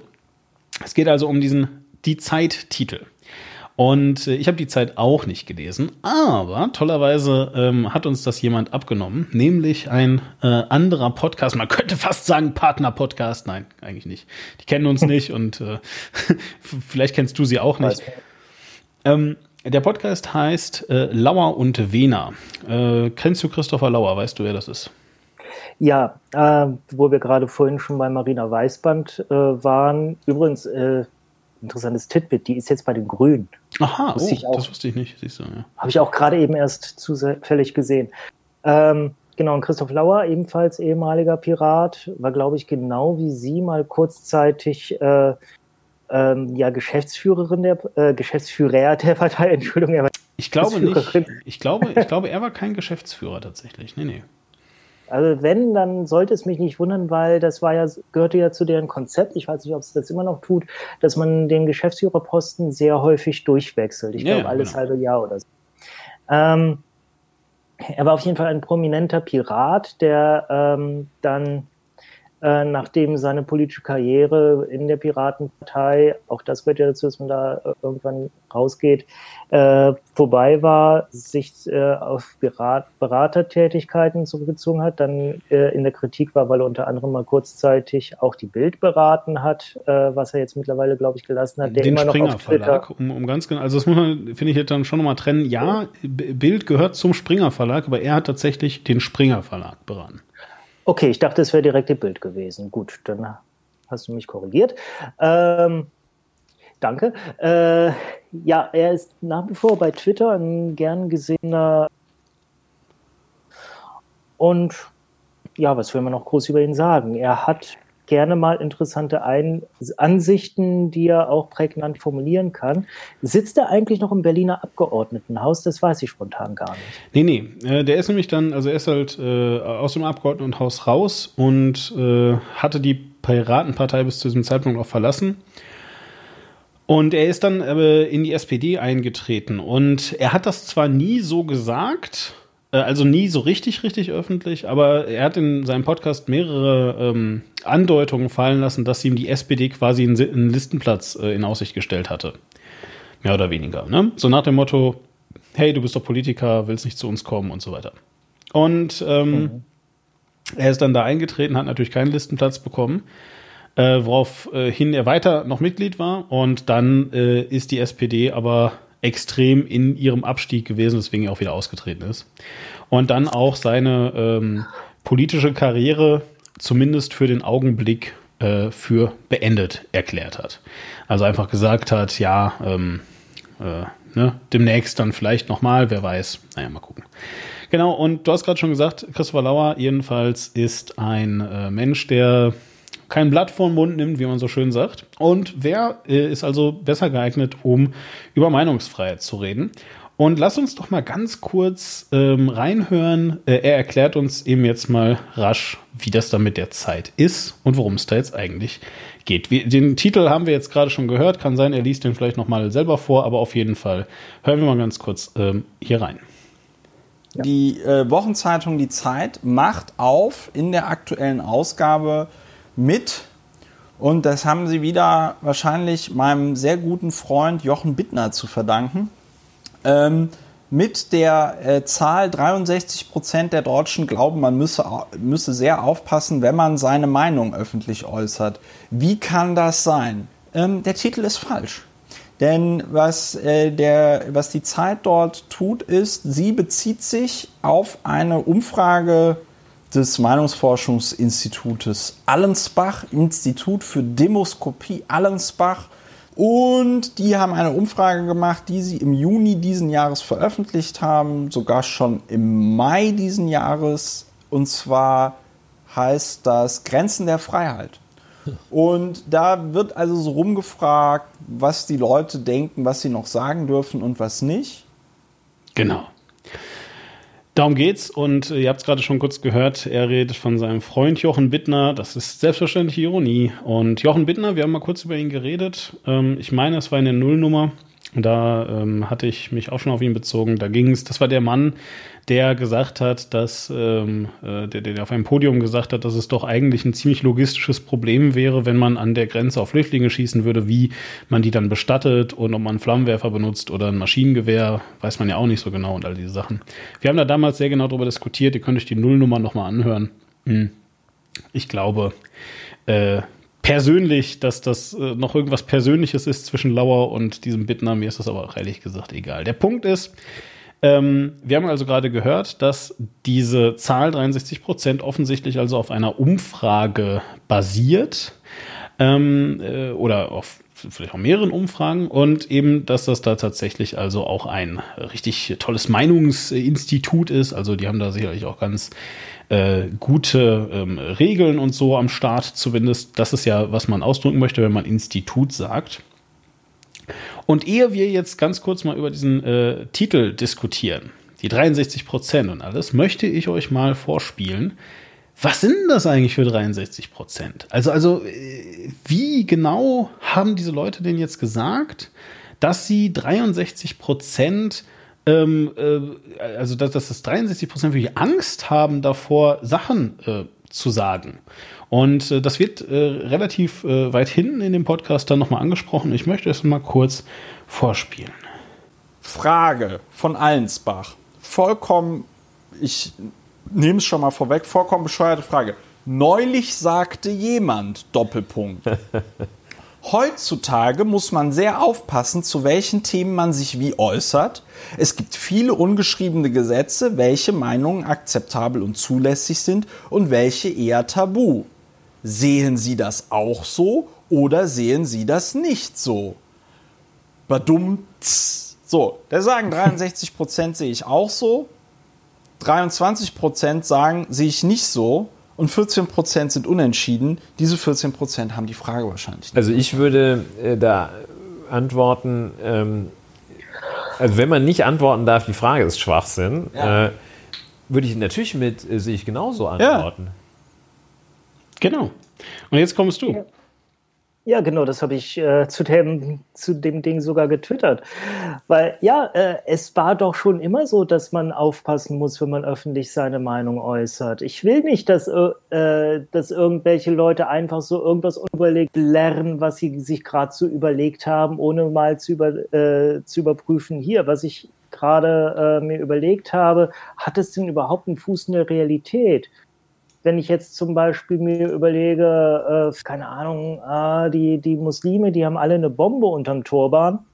Ähm, das kannst du ja, kannst ja theoretisch überprüfen. Du wirst äh, sehr schnell auf den Trichter kommen, okay, die tragen fast alle überhaupt keinen Turban. Und, und deswegen ist das sowieso schon mal Blödsinn. Deswegen äh, sollte ich so eine Sache nicht äußern. Genau, beispielsweise. Nicht? So. Aber ähm, warum ist das denn jetzt? Also ich meine, offensichtlich besteht ja hier irgendwie gerade ein, ein, ein extremer Wunsch, sage ich jetzt einfach mal darüber, zu sprechen, was, jetzt, was man jetzt sagen darf und was nicht.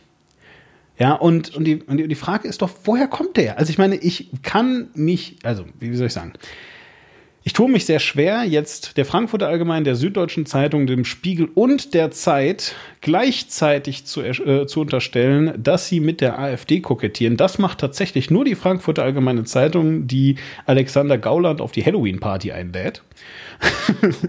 ähm, äh, bei den anderen drei Zeitungen weiß ich es zumindest mal nicht. Ja.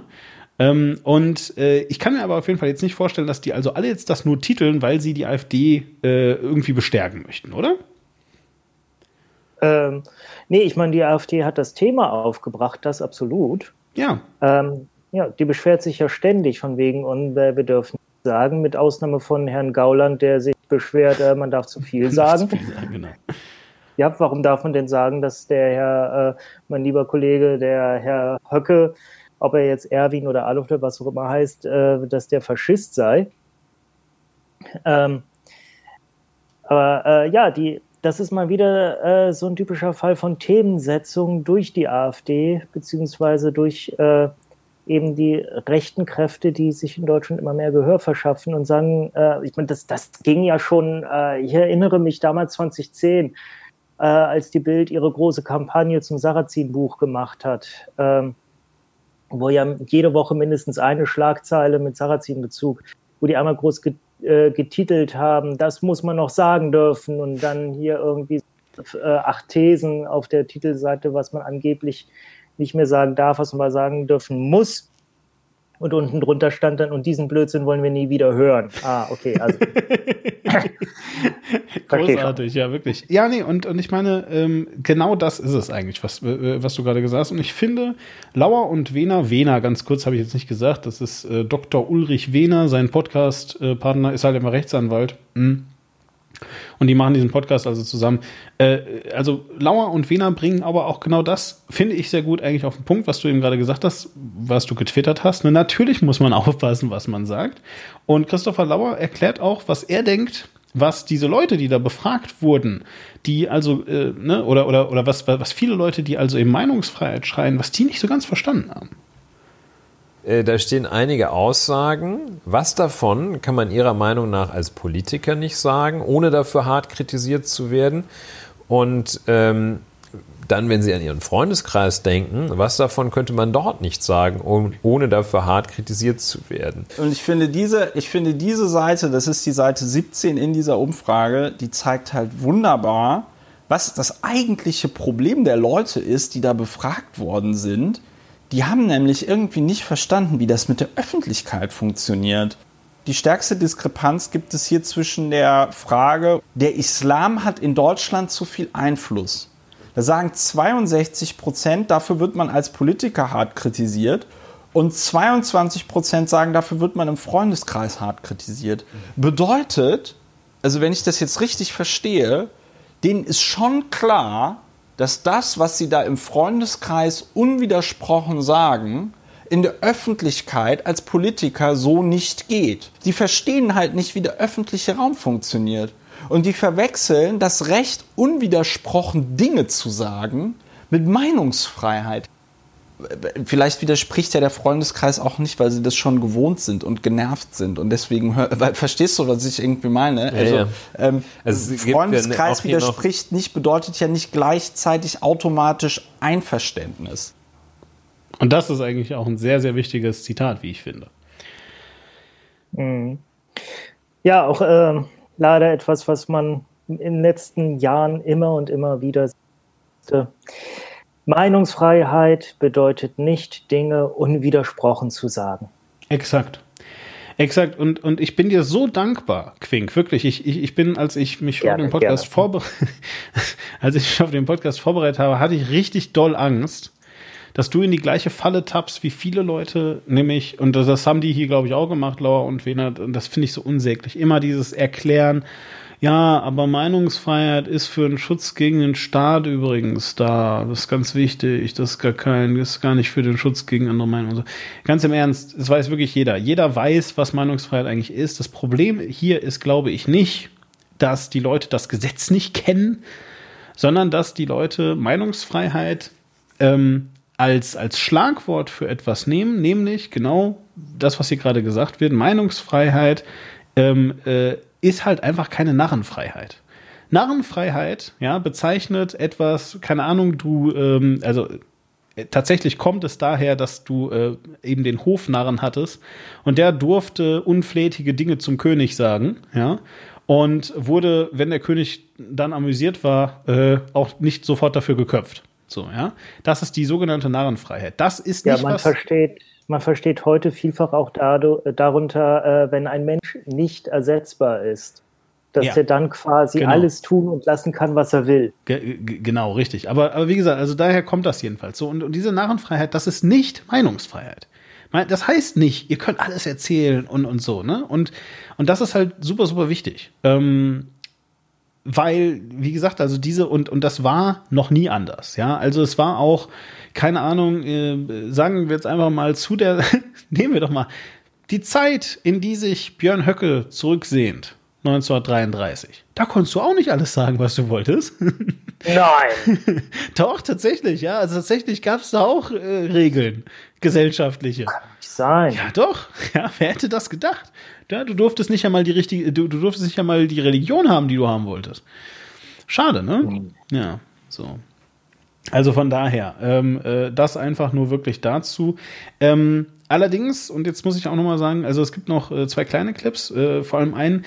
Äh, Christopher Lauer, ohne es zu merken, unterstelle ich jetzt mal, bringt hier jetzt noch einmal den Kern des Problems und damit, das ist schon eine kleine Überleitung zum, zum letzten Thema, nämlich mit der Bevölkerung das.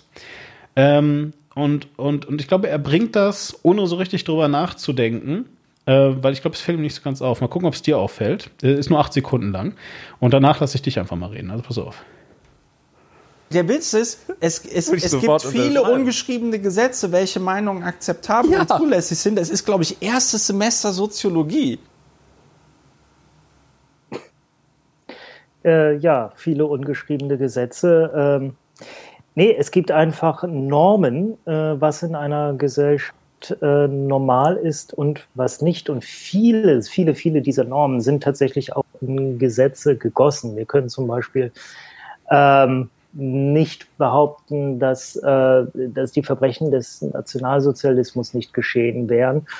Ähm, dass man das nicht sagt, ist eine gesellschaftliche Norm und ist allerdings äh, durchaus auch ein Gesetz, aber es ist auch ähm, ähm, tatsächlich, muss man das gar nicht auf die gesamte Gesellschaft beziehen, sondern in welchem Kreis du dich gerade befindest. Da kann es einfach super unterschiedlich sein, was du dort sagen kannst und was nicht. Und wenn du dich in einem Raum voller Nazis befindest, dann kannst du halt sehr andere Dinge sagen, als wenn du dich in einem äh, Raum voller, äh, sagen wir jetzt mal, afrikastämmiger, äh, netter Leute befindest, die, äh, keine Ahnung, äh, die gerade eine neue Partei für eben afrikastämmige nette Menschen gründen gründen wollen. Die, die AfD, die Afrikastämmigen für Deutschland. Oh Mann, nein, im Ernst. Ähm, Entschuldige bitte, das ist mir jetzt nur gerade aufgefallen, weil du es so schön sagtest. Ähm, das ist lustig, dass dir das auch nicht aufgefallen ist.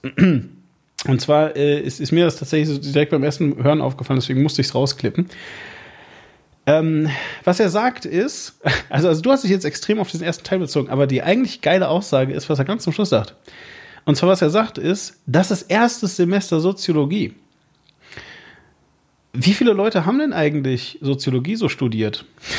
Ah, das meinst du. Ja, also bitte nicht, bitte nicht falsch verstehen. Ich finde Soziologie ist ein tolles Fach und alles. Ja, äh, hätte ich, äh, hätte ich damals gewusst, was Soziologie ist, wusste ich nicht. Also als ich studiert habe, da, keine Ahnung. So, aber allein schon, ich habe studiert. Ja, wie viele Leute haben eigentlich studiert? Ja, Ja. Ich habe äh, Kulturwissenschaft studiert, wo äh, Soziologie Genau. zumindest in Teilen mit drin ist. Also es wird mit angerissen. Ja, ja, eben. Der, der, der, Punkt, und ich meine, das hast du jetzt natürlich mittlerweile erkannt, aber der Punkt ist, ähm, was Christopher Lauer da so einfach so daher sagt, ist halt, ja, wenn man halt Soziologie studiert, weiß man das doch. So. Und die Frage, die, ich, die man doch eigentlich stellen müsste, ist, warum muss man, also warum sagt er eigentlich nicht, das ist zweite Klasse Wissen? Warum lernt man das nicht in der Schule? Warum muss ich dafür studieren gehen, damit ich weiß, dass es äh, soziokulturelle Räume gibt? Und ich, nein, erwarte nicht, dass man das so in der zweiten Klasse erklärt. Aber warum wird mir in der zweiten Klasse oder in der fünften Klasse von mir aus oder in der achten Klasse irgendwo in dem regulären Schulunterricht, den ich, äh, sage ich jetzt einfach mal, auf, auf äh, äh, Hauptschule, Realschule, Gesamtschule und Gymnasium habe, warum wird mir da nicht erklärt, wie Gesellschaften funktionieren eigentlich? So in den Grundzügen. Jedem Kind Warum muss ich denn dafür Soziologie studieren?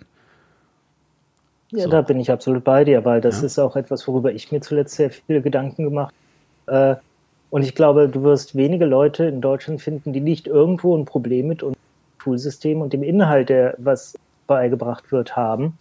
Äh, also ich denke vielfach, ähm, die, die Sachen, die wir den Kindern beibringen, die gehen völlig an den Lebensrealitäten vorbei. Auch äh, warum muss ich im Gymnasium, warum kann ich da höhere Mathematik nicht abwählen, obwohl ich weiß, für das, was ich später mal machen möchte, werde ich äh, so Analysis und sowas, was mir Spaß gemacht hat, was ich gerne gemacht habe, aber ich habe es danach nie wieder gebraucht. Und das war mir eigentlich schon klar, dass ich in dem Bereich nichts machen würde. Deswegen, warum musste ich das lernen? Ich hätte viel, ich, es hätte mir tatsächlich mehr gebracht, wenn ich mich irgendwie in Mathe nochmal hätte spezialisieren können Stochastik habe ich überhaupt nicht gut gekonnt und äh, wahrscheinlich hätte ich das am nächsten abgewählt. Aber jetzt nachhinein muss ich sagen, Stochastik ist etwas, was viel eher an äh, Dinge anknüpft, die ich noch hätte brauchen können.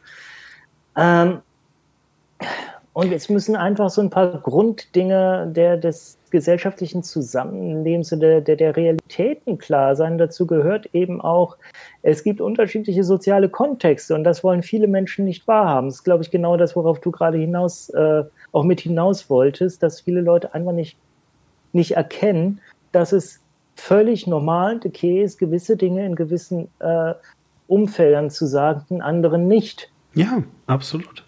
Und ähm, vielleicht einfach, um da äh, einzuhaken, also ich bin auch jetzt nicht der Auffassung, dass man äh, Kinder entscheiden lassen sollte, was sie jetzt lernen müssen und was nicht ja, äh, weil dir einfach schlicht der Überblick fehlt als Kind, was gerade betroffen ist. Natürlich hast du eine äh, Tendenz dazu, was dir Spaß macht und was nicht. Aber das ist halt ähm, auch immer schwierig. Du hast ja gerade selber gesagt, ne? Stochastik konntest du zwar nicht sehr gut, aber trotzdem äh, hattest du dich dann irgendwie und so weiter. Ähm, aber nochmal, ja, ähm, und, und, ich bin auch jetzt wirklich niemand, der sagt, man muss alle Fächer abschaffen und äh, nur noch, äh, keine Ahnung, hier jetzt äh, Lebensunterricht machen. Wie, wie stelle ich äh, äh Hartz-IV-Antrag oder so? ja. Was ich einfach damit sagen möchte ist, was wir brauchen, ist kein Politikunterricht. Was wir brauchen, ist Demokratieunterricht. Ja, was wir brauchen, ist ein Verständnis dafür, warum Dinge so funktionieren, wie sie funktionieren nicht, welche Parteien gibt es und wofür stehen sie. Wenn ich das wissen will, dann reicht mir ein paar Jahre Leben. Irgendwann finde ich das schon raus. Obwohl ich Politik in der Schule hatte, habe ich trotzdem FDP einmal gewählt. Ja, obwohl ich heute jedem sagen würde, Alter, das ist voll die dumme Idee, aber es gibt halt immer Leute, die im FDP wählen. So, ja. Also ich muss dazu sagen, wir hatten einen super klasse äh, Politiklehrer, liebe Grüße an Herrn Mietzner. Ähm, und bei dem stand wirklich im Mittelpunkt, äh, dass wir einfach lernen, uns mit Parteien inhaltlich auseinanderzusetzen. Äh, also dem ging es überhaupt nicht darum, ähm, zu wissen, wer für was steht, sondern dass wir halt ein Parteiprogramm äh, lesen können, beziehungsweise auch die Aussagen von Politikern, dass wir lernen zu unterscheiden, was davon ist wichtig, was ist unwichtig und dass wir das einordnen lernen.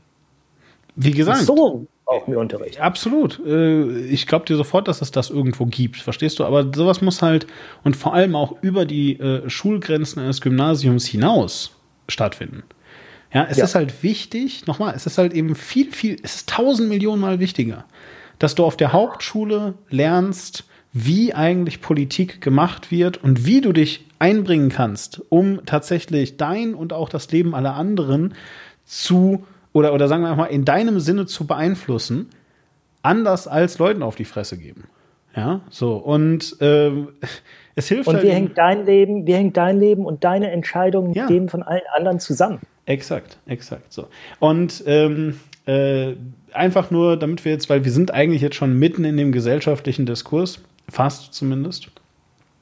Und einfach, um da jetzt die, die letzte Überleitung äh, äh, ja, von der Meinungsfreiheit zu bekommen. Ähm, wenn ihr das nächste Mal irgendwie ähm, auf Facebook geht und irgendwas erzählt, irgend, irgendwas, irgendwas sagt, ähm, ähm, und ihr bekommt dann richtig doll Gegenrede, dann ist das nicht unbedingt zwingend ein ähm, Indiz dafür, dass es keine Meinungsfreiheit mehr gibt. Und der Umstand, dass man besonders viel Widerspruch erntet, ist zuallererst ein Indiz dafür, dass die geäußerte Auffassung besonders bescheuert ist und nicht ein Indiz dafür, dass die Meinungsfreiheit eingeschränkt wird. Genau. ja, also äh, da gibt es einen schönen Spruch und zwar, wenn ihr in einer Welt lebt, in der alle um euch herum rücksichtslose Arschlöcher sind, die äh, total äh, unfair euch gegenüber sind ähm, und ähm, überhaupt nicht mehr auf äh, andere eingehen, dann solltet ihr überprüfen, ob ihr da nicht vielleicht was mit zu tun habt. Gut, kommen wir. Was denn? Ich dachte, du möchtest jetzt die Überleitung machen. Das ja, kam mir jetzt gerade so vor, als ob du darauf wartest, dass ich noch was sage. Nee, äh, alles okay. Ich bin, aber bitte. Zustimmung, Zustimmung. Du Zustimmung? darfst was sagen. Nee, nee, nee, nee, das, das, das äh, ja, seid bitte keine Arschlöcher und vor allem merkt, wenn ihr Arschlöcher sein könntet. merkt, wenn ihr Arschlöcher sein könntet. Genau. Nutzt jede Chance, ein Arschloch zu sein. Vielleicht habt ihr sie morgen nicht mehr, weil Meinungsfreiheit wird voll krass eingeschränkt. So, ähm, Okay, äh, damit wir jetzt aber endlich mal wieder, äh, wir, sind, wir werden schon ganz lahm und äh, du, du merkst schon gar nicht mehr, wenn ich versuche, dir Ball zuzuspielen, Quink. Ähm, aus diesem Grund äh, habe ich äh, hier noch äh, einen kleinen Beitrag äh, vorbereitet und den will ich jetzt ganz gerne mal eben einmal abspielen, äh, um uns einzustimmen. Also und zwar geht es halt eben äh, darum, ja, wir haben es auch mal gesagt, ja, alles hier fußt ein bisschen darauf, diese ganzen Diskurse um Meinungsfreiheit und Hufeisen, Metaphern und so, dass eben die, in Thüringen die AfD so ein starkes Wahlergebnis hatte. Und das ist nicht die, das einzige Bundesland. Und ich habe auf YouTube äh, jemanden gefunden, der da ein Video zu gemacht hat, ähm, als, ich glaube, es war Mecklenburg-Vorpommern, äh, gerade die Wahlergebnisse reinbekommen hat. Und wir hören uns das mal an diese Analysen, die jetzt kommen, von wegen und äh, AfD, Partei der Abgehängten und dieser SZ-Artikel sagt er halt, nein, das ist eben nicht die Partei der Abgehängten, das ist einfach die Partei der Rassisten. Die wählen die nämlich nicht, weil sie abgehängt sind, weil sie sozial irgendwie benachteiligt sind, sondern weil sie Rassisten sind. Rassismus kommt ja auch irgendwo her. Da kannst du ja nicht einfach aufhören äh, zu analysieren, wo das herkommt. Diese Leute fühlen sich tatsächlich abgehängt, aber nicht sozial abgehängt, sondern in der Diskussion abgehängt, beziehungsweise ihre Wahrnehmung, ihre Meinung ist nicht mehr von Bedeutung. Und das geht nicht und das soll nicht. Wir müssen viel offener für diese Menschen werden, für ihre Vorstellungen auch davon, wie ein Deutschland auszusehen hat. Nur leider sind diese Vorstellungen jetzt mittlerweile so weit von allem anderen entfernt, weil man einfach gesagt hat, dieses Deutschland will uns nicht. Also ja, also? Ja. Kennst du den? Ja, was, was für ein Arschloch. ähm, ist das deine Meinung oder? ja. Ich weiß nicht, ob man das als Tatsachenbehauptung äh, jetzt kann. Also in Teilen bestimmt. äh, für alle, die es jetzt gerade nicht erkannt haben, das war natürlich gerade ich. Also genau. ich, ich äh, frage mich gerade, wann exakt das war, 20 Ups. Yeah! Erstmal Party.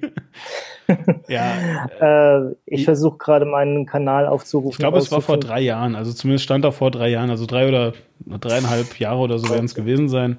Also mit anderen. Hier, 5. Worten. September 2016. Ja, ja, vor drei Jahren. Drei Jahren, genau. Mhm.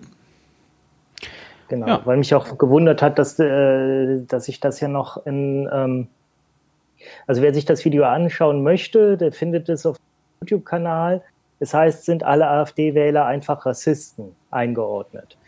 Äh, und ist noch gedreht damals in der, im alten Studio bei Endemol, wo ich damals gearbeitet habe. Also ich habe natürlich im Büro nebenan gearbeitet. Ich bin dann schnell rüber ins Studio, um da dieses, ähm, dieses Video zu drehen. Man sieht noch die alte Worldwide Wohnzimmer-Dekoration äh, im Hintergrund und die vom schönen ähm, Kanal Survival Guide äh, in der anderen Ecke. Ähm, habe mich nur gerade gewundert, dass das da noch stand, weil äh, 2016 bin ich da doch eigentlich weg. Aber ach nee, äh, September 2016, das war der Monat, als ich noch da gearbeitet habe, da hatte ich schon gekündigt. ähm, Genau. Nee, das, ähm, das war damals eine spontane Reaktion auf einen äh, Artikel, der erschienen war von äh, Hanna Beitzer. Ich weiß gerade gar nicht mehr, wo der erschienen ist. Ich glaube, Süddeutsche oder so.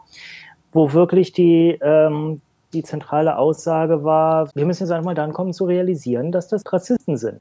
Wo ich aber sage, äh, ja, Moment, aber das kann es ja nicht sein. Da, beziehungsweise da kannst du ja nicht aufhören zu fragen.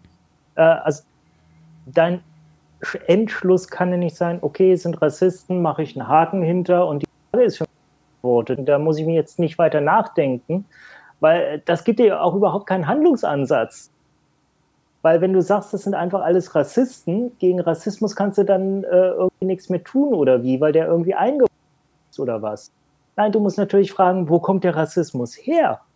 Und äh, was kannst, warum sind gerade in diesen Bundesländern, in dem Fall war es natürlich Mecklenburg-Vorpommern, wo damals gerade eine Landtagswahl war, wo die AfD sehr gut abgeschnitten hat, ähm, da muss natürlich die Frage gestellt werden, warum gerade dort, warum ist gerade dort äh, das Problem so groß? Und wir hatten es, glaube ich, am Anfang auch schon da, ich habe auf jeden Fall am Anfang schon mal eine Andeutung gemacht, dass wir noch darüber reden müssen, warum gerade Ostdeutschland jetzt wenige Tage vor äh, 30 Jahren Mauerfall. Warum ist gerade in Ostdeutschland die äh, Zuneigung, die Popularität äh, zu, ähm, zu rechten Parteien so groß? Ähm, ist es eine Protesthaltung? Ich glaube, da sind wir drüber hinweg, dass es noch eine Protesthaltung war, weil äh, das merkst du auch, wenn du die Leu äh, dir die Leute anguckst, wenn du die fragst, warum, äh, warum wählen sie die Partei? Früher haben die gesagt, ja, um so ein bisschen Stimmung gegen äh, geltende Politik zu machen. Ähm, und sagen dann halt stattdessen ähm, jetzt eher, nee, schon weil ich den Inhalte gut und richtig finde, weil ich stütze, was die sagen. Und ähm, ja, das, die, was sie sagen, ist halt rassistisch und dann bist du wieder bei dem Punkt, du musst aber trotzdem fragen, okay, woher kommt das? Und meine Analyse damals war halt äh, auch aus meiner persönlichen Nähe zum Osten her. Also ich äh, war lange Zeit mit, ähm, mit einer Ostdeutschen zusammen und habe sehr viel Zeit in Dresden und Umgebung verbracht, äh, was übrigens eine wunderschöne Gegend ist. Auf jeden Fall. Es ist schade, äh, was da zurzeit menschlich so los ist. Ähm, mein, mein Eindruck ist einfach wirklich, äh, also man wehrt sich jetzt gegen diesen Ausdruck die Abgehängten weil damit, glaube ich, ganz viele Leute immer noch das ökonomische Abgehängtsein äh, verbinden. Und das ist es einfach nicht. Auch nicht das, das äh, reine sozial Abgehängtsein im Sinne von, äh, das sind die Arschlöcher oder so, äh, und, äh, die, die als Arschlöcher behandelt werden, weil äh, du kannst halt nachvollziehen, das sind, das sind teilweise äh, Anwälte, das sind Architekten, das sind Leute, die äh, gut im Leben stehen und in ihrer Gemeinde äh, gut behandelt werden. Ich glaube aber, dass die sich nach wie vor in einem größeren Rahmen in Deutschland abgehängt fühlen. Das ist auf jeden Fall ein Eindruck, den ich ganz stark habe. Und nicht nur, dass sie sich so fühlen, sondern dass sie auch einen Grund haben, sich so zu fühlen. Weil nach wie vor haben wir in Deutschland das Problem, dass wir äh, Ostdeutsche äh, ein bisschen von oben herab behandeln. Ähm, hm. Dass wir ja, dass wir die ein wenig so als, als die angepappten Deutschen behandeln ähm, und so ein wenig als, ja, ihr, ihr habt ja immer noch irgendwie was aufzuholen. Ist das so? Ähm, ich habe auf jeden Fall den Eindruck, dass die Behandlung so ist. Ob das, ob das real so ist, dass sie noch was aufzuholen haben. Also äh, örtlich sicherlich nicht. Nein, nein, nein. Was ich sagen möchte ist, also lass uns kurz noch einen Schritt zurücknehmen. Und ich glaube, ja. also was du auf jeden Fall, wo du auf jeden Fall recht hast und äh, was ich auch beobachte, ist, dass das definitiv Teil des Diskurses ist. Viele Leute sagen, ähm, äh, ne, äh, ein Teil davon ist, dass sich die ganzen Ostdeutschen äh, so ähm, äh, ja, vernachlässigt fühlen und so weiter. Ja. Und ich habe aber das Gefühl, dass das nur auch wieder ein Zuschreibungsding ist. Ja, so also ich glaube, du hast eine gesellschaftliche Schicht in Deutschland, die ähm, äh, einfach sich generell nicht gehört fühlt.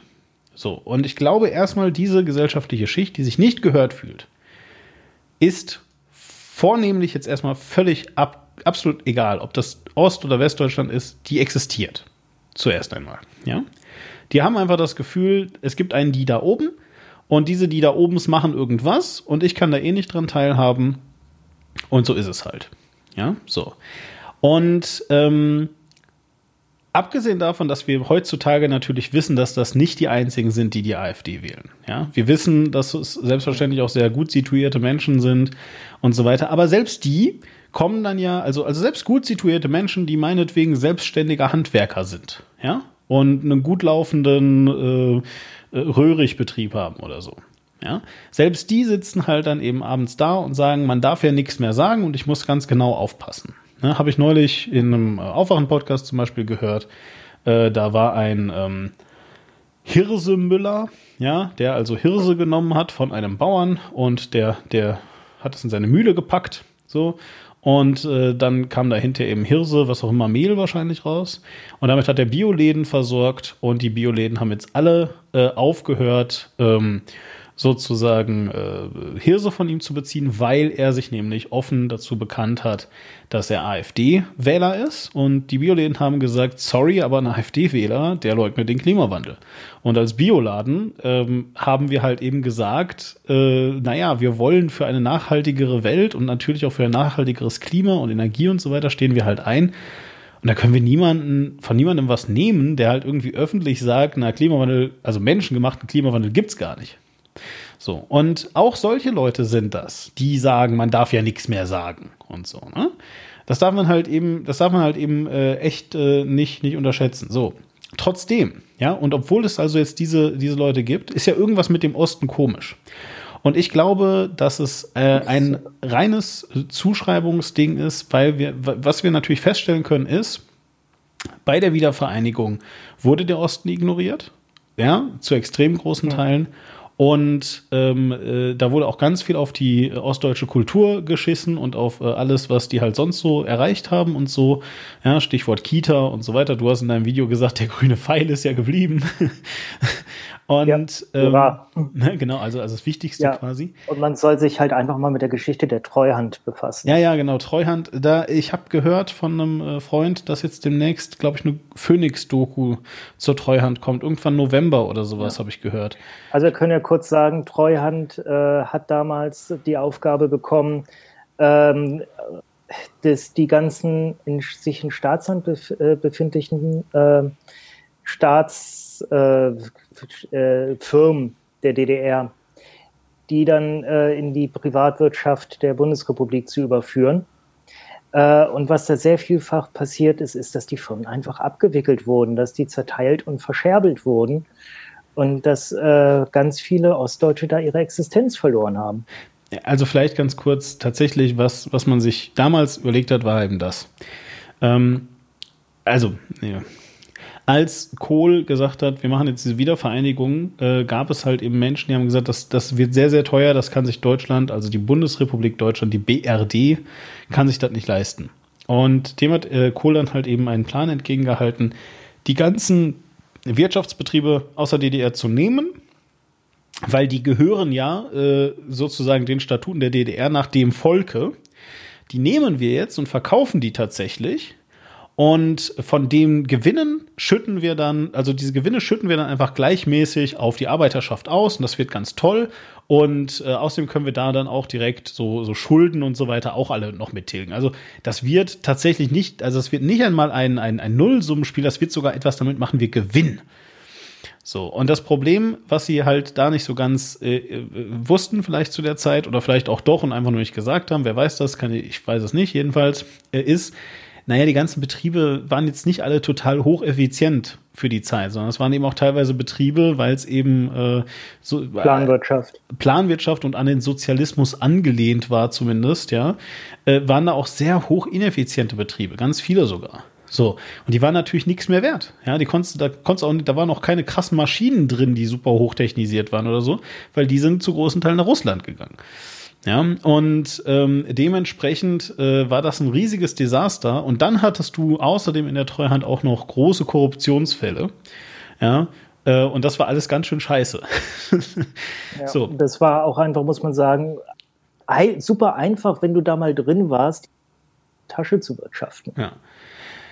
Jetzt ist es aber halt eben so, ja, dass das halt eben einfach nur irgendwie so, irgendwie so ein Teil dessen ist. Und ich meine auch, du hast gerade gesagt, 30 Jahre Mauerfall, ja, also dann quasi 29 Jahre Wiedervereinigung, nächstes Jahr auch 30 Jahre. Ähm, wir müssen jetzt halt eben dann auch, aber auch einfach mal attestieren, das ist schon eine lange Zeit. Ja, und es äh, ist jetzt für viele Menschen auch äh, mittlerweile dann natürlich eher so ein ähm, geerbtes Problem. Also viele, muss man jetzt erstmal sagen, die jung nachgewachsen sind, erstmal, viele sind damals schon gegangen, der, äh, das Ding, ne? Und dann viele, die auch nachgewachsen sind, also viele Leute, die neu geboren sind, haben den Osten auch verlassen. Der sogenannte Brain Drain, ja. Also du siehst, hm, hier ist irgendwie alles ein bisschen scheiße für mich von äh, allem her, dann gehe ich halt erstmal woanders hin, wo ich halt Karriere machen kann. Dann bleiben die manchmal auch dort. Manche kommen natürlich auch wieder zurück, aber so, nicht? Aber, ähm, und das finde ich nämlich, hast du dann in deinem Video auch noch ganz gut gesagt. Nämlich folgendes, das würde ich ganz gerne mal immer mal abspielen. Ich möchte, dass wir doch uns mindestens mal dieses Problems bewusst werden, dass diese Leute eben sehr wohl einen Grund haben, sich abgehängt zu fühlen, beziehungsweise sich einfach abgesetzt vom Rest zu fühlen, äh, der nicht unbedingt einen wirtschaftlichen Hintergrund hat, nicht nur einen sozialen Hintergrund, sondern auch einen äh, intellektuellen Hintergrund, einen psychologischen Hintergrund, den man tatsächlich so wie er ist ernst nehmen sollte und muss. Diese Leute wurden faktisch abgehängt, die wurden für unwichtig erklärt, die werden weiterhin für unwichtig erklärt. Jetzt auch in der Diskussion werden sie ja regelmäßig als Idioten bezeichnet aufgrund dessen, was sie gewählt haben, womit sie ja eigentlich ihre, ihrem Frust Ausdruck verliehen haben, den ihr damit jetzt nicht unbedingt bekämpft. Nehmen wir diese Menschen ernst.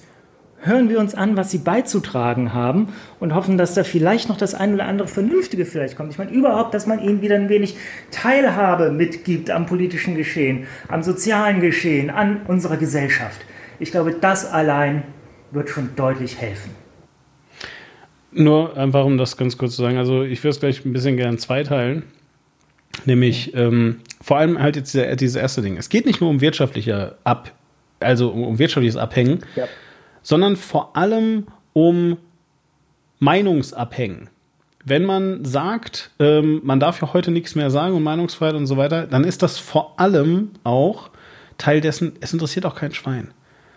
Ja, du hast gerade gesagt, am Anfang hat man gesagt, dass es Protestwähler sind. Was man festhalten kann, ist, ja, dass wenn Leute ähm, solche Interviews hier geben, ich möchte das hier mal ganz kurz einmal, äh, einmal abspielen vielleicht, dass wenn Leute hier solche Interviews geben. Ein AfD-Kernthema ist der Kampf für die angeblich verlorene Meinungsfreiheit. Selbst in den sozialen Medien kann man nicht mehr so einfach hetzen. Es reicht, wenn Sie bei Facebook sagen, zum Beispiel nur die Affen. Er hat sie gesperrt, 30 Lacher mindestens. Das reicht aus. Wen meinen Sie denn mit Affen? Da sagen wir jetzt mal die Afrikaner oder zum Beispiel. Das ist ja Rassismus, sowas zu sagen.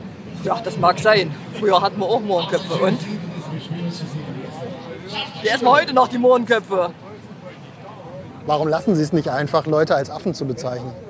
Wäre ja auch eine Option. Ich lasse es ja, es gibt ja die Smileys. Die, Sie benutzen dann das Affensmiley. Ja. Es gibt immer eine Alternative. Und mit solchen Aussagen kommen Leute ins Fernsehen.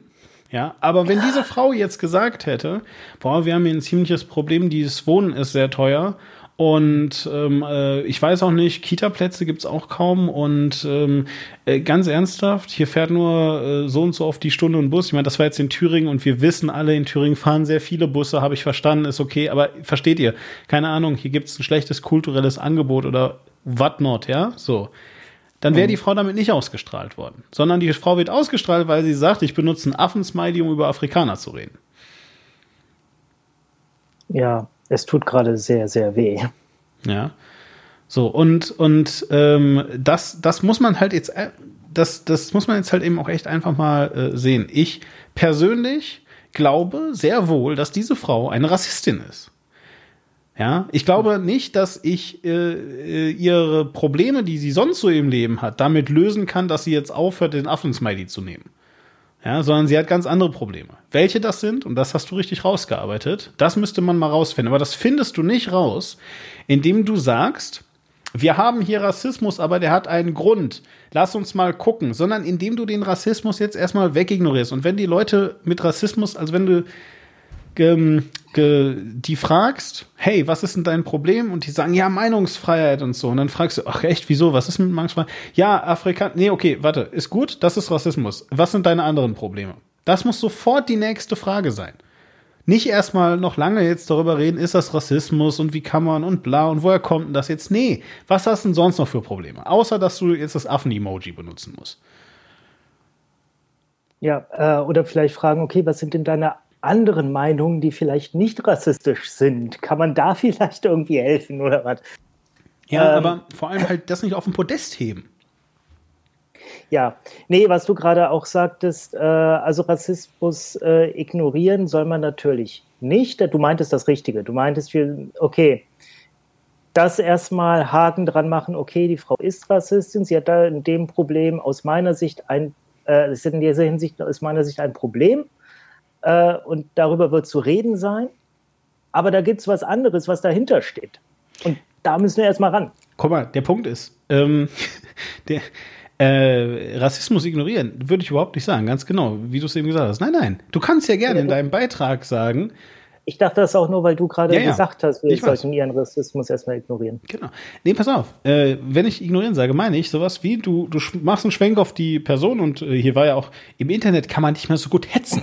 Ne? Wurde ja gerade gesagt. Also da gab es eine Stimme im Off. Die Stimme im Off könnte ja auch einfach sagen, abgesehen von Rassismus haben die Menschen hier noch ganz andere Probleme. Oder abgesehen von ihrem rassistischen Gedankengut haben die Menschen hier noch ganz andere Probleme. So, dann hast du gesagt, da ist rassistisches Gedankengut und trotzdem eingeleitet, dass es aber auch noch was anderes geht. Ja, das geht halt auch. So, es ist nicht ja. unmöglich, das zu machen. Ja. ja ich habe übrigens mein äh, Video, was wir gerade gehört haben, auch bei Twitter und Facebook im Nachgang der Thüringen-Wahl nochmal gepostet und zur Diskussion gestellt und gesagt, das ist hier gerade nochmal aktuell, auch wenn es schon drei Jahre alt ist. Und dazu habe ich äh, auf Facebook eine Antwort bekommen von der lieben Lisa Foxes, nennt sie sich. Ich kenne sie nicht persönlich. Ich weiß, dass, äh, also die ist schon ganz, ganz lange, äh, ist sie jemand, die bei meinen Sachen äh, liked und äh, kommentiert und so. Aber ansonsten bin ich nie begegnet. Und die hat mir dazu einen längeren Kommentar dargelassen, aus dem ich gerade gerne mal kurz vorlesen möchte. Mhm. Sie meint nämlich, findest du wirklich, dass das noch aktuell ist? Die AfD und ihre Wähler haben doch inzwischen enorm Teilhabe am gesellschaftlichen Diskurs. Teilweise dominieren sie ihn sogar. Es gibt kaum Polit-Talks, ohne dass da jemand aus der rechten Ecke recht ungefiltert seinen Senf dazu geben darf, damit die Wählerschaft dann online, ja genau, endlich sagt's mal einer, grüllen kann. Und dennoch findet sie immer mehr Zuwachs. Wo hört der Spaß denn auf? Und was ist mit all den Leuten, die sich vielleicht auch abgehängt fühlen, aber deshalb nicht anfangen, Rassisten zu wählen? Und das finde ich, ähm, also sie hat noch mehr geschrieben. Ich möchte jetzt gerade nur bis hier lesen, weil das, äh, äh, das geht gerade wunderbar mit dem, was du gesagt hast, zusammen. Weil ich denke, äh, was eben das Problem ist, dass die Leute eben mit genau diesem, diesem winzigen Teil des Diskurses immer wieder äh, herausstechen. Und deswegen sagt, tut es die AfD auch immer wieder, die können halt damit provozieren. Ich glaube, diese Frau, die klang auch so ein bisschen, als würde sie sich gerade in dieser Geste des Rassismus unheimlich gut gefallen. Oder findest du nicht? Nein, auch, absolut. So Wenn du sie siehst, ist es genau das. Ähm, äh, sie, sie sagt ja, damals hatten wir auch Mohrenköpfe. Dann entsteht ein kurzes Schweigen bei ihr. Und was man dann sieht, wenn man das Video anschaut, auch das verlinke ich, sie beugt sich dann so nach vorne, guckt aber nicht mehr in die Kamera, weißt du, so äh, wie du, wie du so andeutest, du würdest gerade jemandem äh, ein, ein Geheimnis anvertrauen oder sowas, weißt du? Ne? Und, und sagt sehr laut, also sogar übertrieben laut, sagt halt, wir sagen auch heute noch Mohrenköpfe. Weißt du, so richtig so dieses trotzige, so guck mal, sagen wir heute immer noch. Kannst du dich zehnmal hier hinstellen mit deiner Kamera. Sagen heute immer noch Morgenköpfe. Das sagt sie halt. So, ne? Also die weiß ganz genau, was sie da tut und dass sie gerade Aufmerksamkeit hat und genießt das bestimmt auch zu einem gewissen Maße. Aber trotzdem ja, es ist, halt nichts. Eben, aber es ändert halt gar nichts. Weißt du, weder an der Lage Ja. dieser Frau noch an äh, dem gesamten Diskurs und so weiter. Und Genau. Ich glaube ihr, dass das in dem Moment unheimlich befriedigend ist. absolut, absolut. Ja, nur hier äh, zu der Foxes-Frau hier, ja. Ähm, Mensch, weiß nicht, ob es Lisa. eine Frau ist. Lisa, danke. Ähm, jedenfalls, äh, genau. Ähm, äh, da wollte ich einfach nur mal ganz kurz sagen, ähm, die AfD prinzipiell in irgendwelche Talkshows setzen, ist ja erstmal okay. Ja, man muss sich nur vielleicht einmal, das wäre ganz cool, ausnahmsweise mal mit deren Position befassen, bevor man sie einlädt. Ja, und einfach mal gucken, dass man sie auch mal zu dass man sie auch mal zu, äh, zu Fragen einlädt, wo sie halt nicht einfach nur ihren Standardquatsch loswerden. Äh, das war früher ganz, ganz am Anfang von der AfD eine große, ähm, wie, wie soll ich sagen, äh, äh, Kritik, dass man die AfD, also es war ganz die Lucke AfD, dass man die AfD immer nur fragt, wenn es darum geht, dass, der, dass es dem Euro ganz schlecht geht. Aber dass man sie gar nicht fragt, wie sind die Rentenpläne und so weiter. So, und das hat ja hier unser ähm, äh, guter Knoll-Mensch, wie, äh, wie, wie ist der Knifke, äh, genau, ähm, äh, Kai Knifke, äh, der hat ja, ähm, nee, Knifke, ne? Knifke, mit Gnifke. mit Ja. G, ja, genau. Also äh, Kai Gnifke, der hat das ja versucht. Ne? Der hat dann ja eben so, ja, und wie ist denn das noch? Und wie ist denn das noch? Und so weiter. Und ist ja damit total gescheitert, weil, aber halt nicht an der Frage, ja, sondern an, an seinem krass straffen Zeitplan ist er gescheitert. Ja, weil nämlich die AfD eigentlich dann total rumlaviert hätte, sehr lange. Und ja, geht ja nicht und bla bla. Aber er hat halt leider nur 16 Minuten und deswegen musste er schnell zur nächsten Frage. Deswegen sah das sogar einigermaßen souverän aus. Das war doch der Knoll, den du jetzt meinst. Doch, Gnifke Knoll. war der mit dem äh, Kommentar. Äh, Ah, siehst du, okay, Entschuldigung, dann war es doch der Knoll. Ja, Entschuldigung, also, genau, also Knoll. So, jetzt haben wir es. Wie ist der denn? Knoll wie denn äh, mit Vornamen? Theo. Theo, Theo, Theo Koll. Genau, Knoll. Also mal wirklich, Ja. wir machen keine Namenswitze Entschuldigung. hier. Außer, Ich sag, glaube ich, auch schon Zeit, ich habe heute, äh, Ihnen früher heute schon mal Knoll gesagt. Entschuldigung, bin ich durcheinander. außer bei Bernhard Höcke. So, also jetzt ist wieder hier Ja. gut. Ähm, so, also jedenfalls, äh, äh, ja, äh, einfach nur das dazu. Also ich glaube äh, gar nicht, dass man die AfD ausladen muss oder sowas. Man sollte ihr halt eben, man sagt ja immer, man soll ja keine Bühne geben. Ja, äh, von mir aus soll die rumsitzen, wo sie wollen und irgendwas erzählen. Aber da muss man das halt, dann muss man halt aufhören, das immer so wichtig zu nehmen. Ja, und einfach einmal, einfach mal sagen, ja gut, hier, komm, das jetzt nicht, ja, äh, wir sind jetzt gerade beim Thema XY. Wenn Sie sich da nicht dran halten, bitte, da ist die Tür. Ja, und dann einfach mal über das Thema, ja. Oder einfach auch mal sagen, Moment, Sie haben inhaltlich echt nur das beizutragen? Ja, Nur das, mehr nicht? ja. Eben Ja, okay, wenn, jetzt, wenn Sie nicht stört, dann würde ich jetzt gerne mit meinen vernünftigen Gästen reden. Ja. Herr Diemen, also es, Nee, Sie und doch mal Ihren Mikro Satz aus, zu Ende. Ja, Mikro aus und dann sollen die halt weggehen im Zweifel. Das äh, ist das eine. Und das zweite ist, wenn ihr unbedingt Talkshows machen wollt, dann macht die doch mal vielleicht drei, vier, fünf Stunden und nicht eine halbe oder eine Dreiviertelstunde. Macht doch mal eine richtig geile Talkshow über drei Stunden oder vier. Dann könnt ihr euch auch eure sechs Gäste ein- einladen, dann kann jeder genug reden. In der Zeit, dann werden ihr irgendwann müde. Aber wenigstens habt ihr auch mal genug Zeit, die auch mal ausreden zu lassen. Und sich selber da irgendwie, weißt du, die, die Leute sagen immer, ja, wir machen einfach, dass die AfD sich entzaubert. Ja, ja, gut, aber das klappt halt nicht in einem Statement von 30 Sekunden. Weil so lange kann ich auch noch Menschen coachen, dass sie da in der Zeit keinen Quatsch reden. Macht Podcasts, ihr könnt das so lange machen, wie ihr wollt. Ja. Na, naja, wie dem auch sei. Ähm, äh, hier, übrigens, ne, liebe Journalisten, ich weiß, dass das für euch immer ganz schwer ist, aber äh, von Thilo Jung lernen heißt Siegen lernen in diesem Punkt. So. ne? Weil äh, das ist ja immer. Äh, Das wäre jetzt gerade die perfekte Überleitung auf den Clip gewesen, aber ist jetzt kein Beispielclip gerade da. doch, habe ich zufälligerweise. Ja. Ah, yeah! So, und zwar, ähm, ich habe den Aufwachen-Podcast nämlich noch gehört. Und der Aufwachen-Podcast ist von Thilo Jung und Stefan Schulz. Und der Thilo hat da mal was rausgeklippt, äh, nämlich die Ich kenne alles Frau. Ähm, äh, ist auch jemand, der interviewt wird. Und die sagt halt eben, ähm, die sagt halt eben einfach mal, dass sie einfach echt alles kennt. Ja, wir hören mal rein. Ich bin unter Hitler geboren und drei Jahre aufgewachsen. Dann kam Stalin, ich kenne alles. Und jetzt, und jetzt kriegen wir eine grünen Idiotendiktatur oder was? So, darüber müssen wir nochmal Ah, reden. nicht schlecht. Warte, warte, warte. Hm? Moment, also eine Oma, Hm. die bei einer Wahlkampfveranstaltung von Björn Höcke ist, Hm. regt sich darüber auf, dass sie ja schon unter Hitler Stalin gelebt hat und jetzt quasi eine Ökodiktatur fürchtet. Ja. Jetzt ist sie aber bei Mhm. einer, bei einer Höcke-Veranstaltung. Also ist sie dann, also verzichtet sie dann auf die Ökodiktatur und will dann doch wieder Hitler haben oder was? Ja. Oma, was meinst du damit? Da steckt so viel drin. Also sie meint ja auch, da, dann kam Stalin, also kam Stalin Hm. in die DDR. Ja, und was hat sie alles, was hat sie alles mitgemacht? Jedenfalls äh, sagt Tilo hier also eben, ne? Also, also, also Tilo, finde ich, ähm, und jetzt bitte nicht, ja, also es ist nicht so, dass ich das gehört habe und mir sofort gedacht, ha, ha, ha, da ist Tilo aber der ganzen Situation auf den Leim gegangen. Ui, ui, ui, ui. Sondern das äh, ist mir dann erst passiert dadurch, dass äh, eben Stefan Schulz dann da auch sitzt und der ist da äh, wesentlich schneller als ich in solchen äh, äh, Sachen. Aber auf jeden Fall, ähm, Ti- Tito fokussiert sich halt eben hier auch extrem einfach auf äh, diese, diese Sache, ja, einfach was sie da gesagt hat. Ja, und äh, das ist erstmal, können wir uns kurz darauf einigen, dass das unbedachter Quatsch ist? Was willst du sagen? Du meinst, was die Frau gesagt Ja. hat? Äh, was heißt unbedacht? Äh, es ist auf jeden Fall sehr unausgegorener Quatsch. Ja.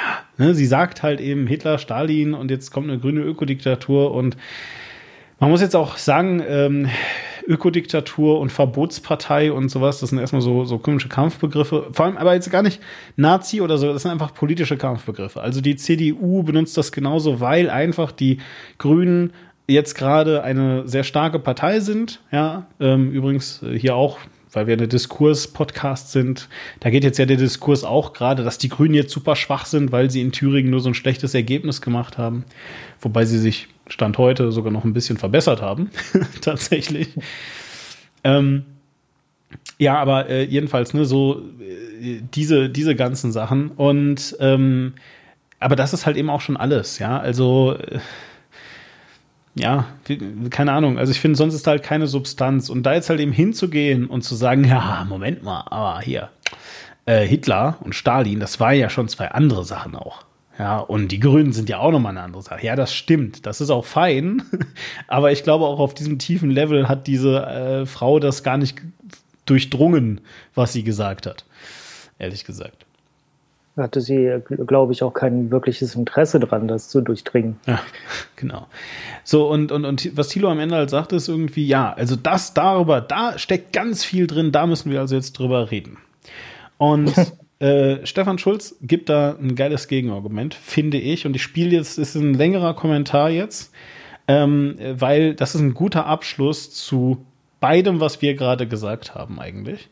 Ähm, nämlich äh, zum einen äh, zu erstmal zu dem, was Tilo gesagt hat, und zum anderen zu dieser Sache, man, wir, wir müssen den Menschen jetzt auch mal zuhören und so weiter. Ne? So, und ähm, ich spiele das mal hintereinander ab. Das sind ein bisschen, ja, so knapp drei Minuten.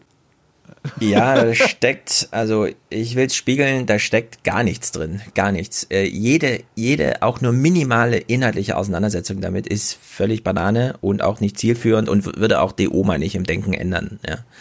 Nein. Es, es sind wirklich Inhalt, es geht hier wirklich nicht um Inhalte, es geht um dieses Gefühl, dass es egal ist, ob man lebt oder nicht. Wie vorhin schon mal gesagt, ähm, Menschen machen Bullshit-Jobs, obwohl sie wissen, dass es so ist. Und sie fühlen sich überflüssig, weil sie nicht mal mehr als Auszubeutende noch gebraucht werden. Das große Getriebe funktioniert ohne sie. Sie müssen nicht mal als Schmierstoff noch irgendwo mit anhelfen. Ne? In der DDR hat natürlich jeder einfach einen Besen in die Hand gekriegt, weil da gab es keine Arbeitslosigkeit, da wurde einfach verordnet. Da gab es die Zuweisung von Menschen an Betriebsstätten und dann wurden da diese Bullshit-Jobs gemacht. Und es waren halt wenigstens noch Jobs, ja. Und jetzt sitzt halt einfach auf der Straße und dann gibt's, ich meine, wenn da ein Wahlkampf ist und da wird eine dreimal drei Meter große Bühne für Björn Höcke aufgebaut, ist das das größte Volksfest, was dieser Ort innerhalb eines Jahres erlebt. Da findet sonst überhaupt gar nichts statt. Da kommen keine Prominenten und geben Konzerte, da fährt niemand durch, da passiert nichts, da ist nichts, da fährt kein Bus und so und so weiter und so fort. Ja. Es gab gestern, ähm, es gab gestern einen streitbaren, aber sehr guten Text in der Zeit von David Hug, heißt er, glaube ich, der genau das anmerkt. Ähm, wir können jetzt, 2019, nach der Wahl in Thüringen, nochmal genau das gleiche machen wie vorher. Nämlich sagen, mit der AfD-Wahl habt ihr euch in die Bedeutung der bundespolitischen Kommentierung gebracht, weil die AfD muss jetzt jeder kommentieren. Also ja, da ist man sozusagen im Kreis der bedeutungsvollen AfD-Wähler. Und äh, dann kann man jetzt nochmal eine große Zuhör, Zuhörtour starten. Man könnte aber auch sagen, und das ist ein sehr streitbarer letzter Satz, aber der, da steckt wirklich einiges drin. Vielleicht ist die AfD einfach zu stark, weil man den Ossis zu viel zugehört hat an der Stelle und nicht zu wenig. Vielleicht hat man ihnen zu viel Bedeutung beigemessen darin, dass sie Björn Höcke wählen. Und ehrlich gesagt, darüber würde ich gerne mal diskutieren. Erfordert natürlich ein ganz anderes Mindset, weil das hieße, ähm, die Leute in der Bedeutungslosigkeit lassen, in der sie tatsächlich leben. Und das ist nämlich das eigentliche Problem, statt jetzt wieder ein mediales Theater aufzuführen und zum Gaffen in den Osten zu fahren und solche O-Töne einzusammeln. Also ich finde es gut, dass es hier in dem Fall jetzt dokumentiert ist, weil die Wahl war. Nur wir wissen auch, in, in einem halben Jahr fährt da keiner hin und hört sich diese Meinung an. Und in neun Monaten auch nicht. Und in zwei Jahren auch nicht. Und in drei Jahren auch nicht. Und in vier Jahren auch nicht. Und in fünf Jahren ist wieder Wahl. Und dann beginnt das nächste, wie David Hug schreibt, Verständnistheater, was ähm, Adrian Daub schon auf den Joker-Film krasser bezeichnet hat als Verständnispornografie. Und genau das ist, was hier stattfindet. Es ist mediale Verständnispornografie. Da findet etwas Unerhörtes statt und man will es verstehen. Und es gibt aber nichts zu verstehen. Ja, da ähm, möchte ich dir, also ich kannte ich habe natürlich von dem Aufwachen-Podcast schon mehrfach gehört, unter anderem, weil du ihn sehr gerne äh, zitierst. Äh, ich kannte Stefan Schulz vorher nicht und er hat mich jetzt gerade innerhalb dieser zwei Minuten Redezeit, was das war, zum Fan gemacht. Also das, äh, was er gerade auch äh, mit einem wundervollen Zynismus, den ich mir von manchem Kabarettisten wünsche, ah, kann der nicht mal Dieter Nur, kann der Dieter Nur nicht ersetzen? ja, ne, der Schmierstoff. Also da, da, das hat mich sehr gecatcht. Man muss ja oder nicht mal mehr zum Ausbeuten gut. Genau. Man muss, man muss äh, da vorsichtig sein. Also ich meine, äh, ich habe ein bisschen eine Ahnung, auch worauf er sich bezieht. Stefan Schulz ist halt eben ist halt Soziologe, by the way, und ja. hat ein sehr sehr breites, äh, also der deckt ein sehr sehr breites Spektrum ab und sieht sich die Zusammenhänge wirklich auch im Großen an. Und das ist so eine einer von denen, äh, denen ich auch zugestehe, dass sie dann auch gleichzeitig mal eben nach Japan gucken und mal eben nach, äh, mal eben in die USA und so, weil er das dann wirklich in einen globalen Gesamtzusammenhang bringt, wo es Sinn ergibt. Ne? Und gerade dieses nicht einmal zum Ausbeuten gut ist halt eher ein Diskurs aus den USA. Ne, muss man ja eben sehen. Also, wo wir gerade davon reden, ähm, äh, ja, hier äh, im, im, demokratischen Wahlkampf, ne, die, wo, wo, jetzt ja die Automatisierungsdividende oder wie auch immer sie dann eben heißt, äh, ein großes Thema ist und so fort. Aber der Punkt ist, ähm, was ich sagen möchte, ist, also Stefan Schulz ist natürlich auch mit Vorsicht zu genießen, der weiß auch nicht immer alles, ja. Und jeder äh, Mensch. genau, und er sagt auch ganz viel Quatsch, genauso wie Quink und genauso wie ich vor allem, ja. Dementsprechend immer, wenn ihr irgendwie findet, dass jemand schön redet und so, versucht euch, solange ihr könnt, ähm, äh, im Hinterkopf zu behalten, dass das alles nur Menschen sind und dass die alle auch mal völligen Quatsch reden. Und wenn die das machen, müsst ihr sie nicht gleich hassen, aber ihr könnt auch einfach sagen, das war jetzt nicht so gut. Nee, aber ich finde, was er gerade gesagt hat, ähm, ich finde es auch teilweise zu scharf und zu überspitzt.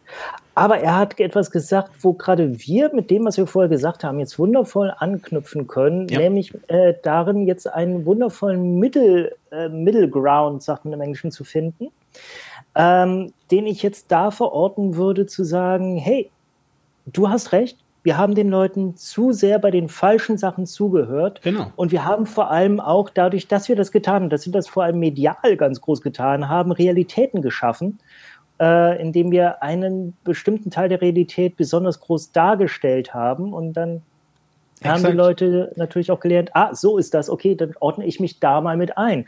Wenn wir den aber jetzt einfach mal wie du es auch gerade gesagt hast, wenn dann die Frau kommt und sagt, äh, ja, dass man die nicht mehr Affen nennen darf, aber jetzt mache ich halt ein Affen-Emoji, dass man so sagt, okay, ich nehme ihm mal kurz das Mikrofon weg, haben Sie denn noch was Vernünftiges zu sagen? Dann würde ich Ihnen das Mikrofon wieder hinhalten. Und dass man dann nur den Teil, wo sie tatsächlich was mit Substanz sagt und nicht halt so einen Aufreger, um sich selbst zu gefallen von sich gibt, wenn man das dann in den Mittelpunkt rückt und dann auf einmal sagt, guck mal, die Leute haben tatsächlich Themen, und sind nicht einfach nur rassistisch. Dann schafft man auf einmal eine ganz andere Realität. Ich glaube, du musst da nicht einmal so super paternalistisch sein. Ich glaube, du kannst wirklich auch mit Rassisten, ja, auch, auch Rassisten sind erstmal noch in der Regel äh, normale Menschen und ich glaube, wenn du eh schon mit denen redest, kannst du auch weitermachen. Du kannst denen auch einfach sagen, hören Sie mal, wir werden den Quatsch jetzt nicht senden, ja, weil pff, das ist äh, langweilig und das interessiert auch keinen, dass die jetzt ein Affen-Emoji benutzen. Ähm, aber sagen Sie mir doch mal, was, was sind denn noch andere Themen, die Sie interessieren? Haben Sie da noch was anderes? Ja, ist, ist, ist mehr an der AfD, als dass die, als dass sie hoffen, dass die ihnen das Affen-Emoji wegnehmen und sie endlich wieder Affe schreiben dürfen. Ja. Oder, oder ist das wirklich alles? So, ne? Und dann, und wenn das wirklich alles ist, ja, und wenn die dann so, nö, sonst habe ich nichts, das, reicht mir ja wohl, oder? So, ja, wenn, das dann wirklich ihre Meinung ist, dann kannst du halt immer noch das kurz in den, in den Beitrag einbetten und sagen, es gibt sie, die richtigen Rassisten, denen alles scheißegal ist, die die Welt brennen sehen wollen und so weiter.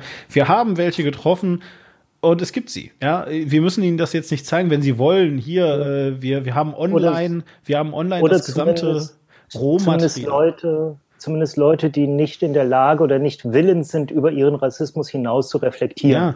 Ja, äh, und, und wirklich, ich meine, liebe äh, äh, Journalisten und so, ihr habt mittlerweile unendlichen Cloud-Speicherplatz. Dann nehmt das, nehmt all euer Rohmaterial und ladet es einfach hoch und sagt, hey, wenn, wenn Sie wirklich auch noch die anderen, die wir auch noch interviewt haben, auch noch hören wollen, äh, das ist hier in den fünf Stunden oder meinetwegen drei Stunden äh, ungeschnittenem Material. Können sich alles runterladen, da sind auch alle Interviews mit bei und so weiter und dann sehen Sie das ja. Nur das haben wir jetzt hier in den Beitrag nicht reingemacht, weil warum sollten wir? Und ich meine, dafür gibt es Präzedenzfälle. Ja, es ist nicht so, dass ich mir das gerade ausgedacht habe, dass man sowas im Journalismus mal machen könnte. Es gibt Journalisten, die machen sowas. Ja, die sagen einfach, so, das und das ist unser Beitrag gewesen, hier ist das Rohmaterial, fertig, bums, aus. So. Ja. Und ähm, äh, also wie gesagt, und wohlgemerkt, das ist auch wirklich nur, wenn ihr Angst habt, dass euch sonst Intransparenz unterstellt wird oder so. Das lässt sich äh, auch super auf alle anderen Debattenforen, die wir haben, alle Arenen übertragen. Ich denke jetzt zum Beispiel an den Menschen von Twitter, den ich am Anfang erwähnt habe, der äh, am Tag nach der Thüringen-Wahl zu Donald Trump einfach nur so, kam, ja, ihr äh, Linken sucht jetzt jeden Strohhalm um irgendwie, aber wir haben halt gewonnen. Was, ihn, was nicht mal der Fall war. Ich meine, die Linke hatte die Wahl gewonnen. Äh, aber aber trotzdem, das, das ist halt auch genau das. Die Leute wollen sich gefallen. Aber was war da jetzt mit Donald Trump? Das habe ich jetzt nicht verstanden. Also wer ist zu Donald Trump gekommen und was? Nee, das war, was ich am Anfang erwähnt hatte, dass Twitter was zu Donald Trump geschrieben habe und jemand dann direkt kam und. Ach so, äh, ah, ah, jetzt habe ich es gerafft. Ja, ja, ja, okay. Mhm, mhm, okay. Ja. Ja, ihr Linken wollt ja nur hier. Ja, ja, ja. Und, ähm, und genau, es ist halt auch auf Twitter äh, so ein, so ein dieses ständige Wir gegen die, das ist einfach ein, äh, ich glaube auch von beiden Seiten sich in einer gewissen Rolle gefallen. Und, ähm, und das ist, wenn man mal ein klein wenig drüber nachdenkt, irrsinnig substanzlos. Man muss da einfach wirklich auf die Substanz bestehen. So, okay, pass auf, äh, ich merke, du willst gerade einfach nur, ähm, auch als ich jetzt zu, zum Nazi-Notstand in Dresden was getwittert habe, da kam ja einer, und da hat sich noch ein ganzer Rattenschwanz rausgebildet, das war ganz furchtbar, aber der kam auch mit, äh, was für eine Schande auf meinen Tweet hin, äh, wie kann man sich selbst so hassen, hat er geschrieben. Und, äh, und das hat er natürlich auch, das war eine reine Provokation. Das war ein reines hier, ich stelle mich da und so. Ich meine, dass ich sowas poste, ist natürlich auch eine Form von Selbstdarstellung, will ich überhaupt nicht drüber hinwegtäuschen. Aber äh, das hat dann wenigstens schon mal dadurch, dass ich hier jetzt, äh, eine Nachricht verbreite, ein bisschen Substanz und ihr könnt dann gerne da die Substanz hinterfragen, warum ich das tue und so.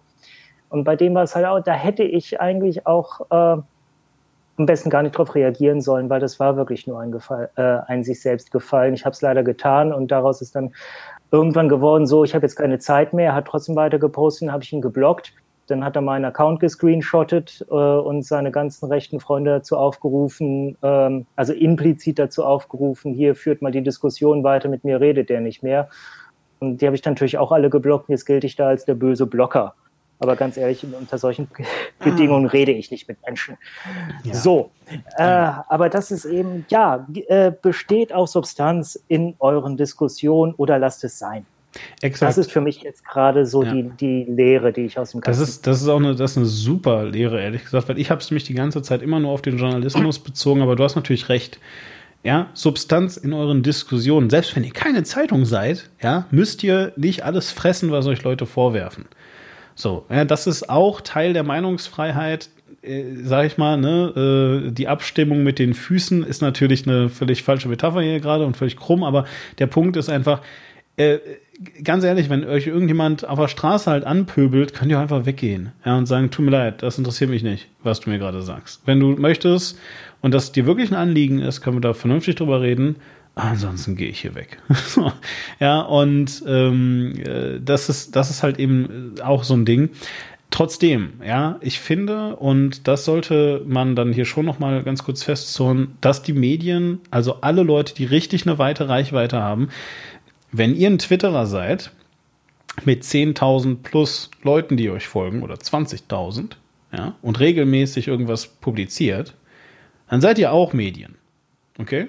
So. Und ähm, jedenfalls ähm, sich auch manchmal einfach kurz überlegen, ja, ähm, was man postet und wie man es postet und wie differenziert kann ich eigentlich in den 280 Zeichen, die mir bleiben, sein?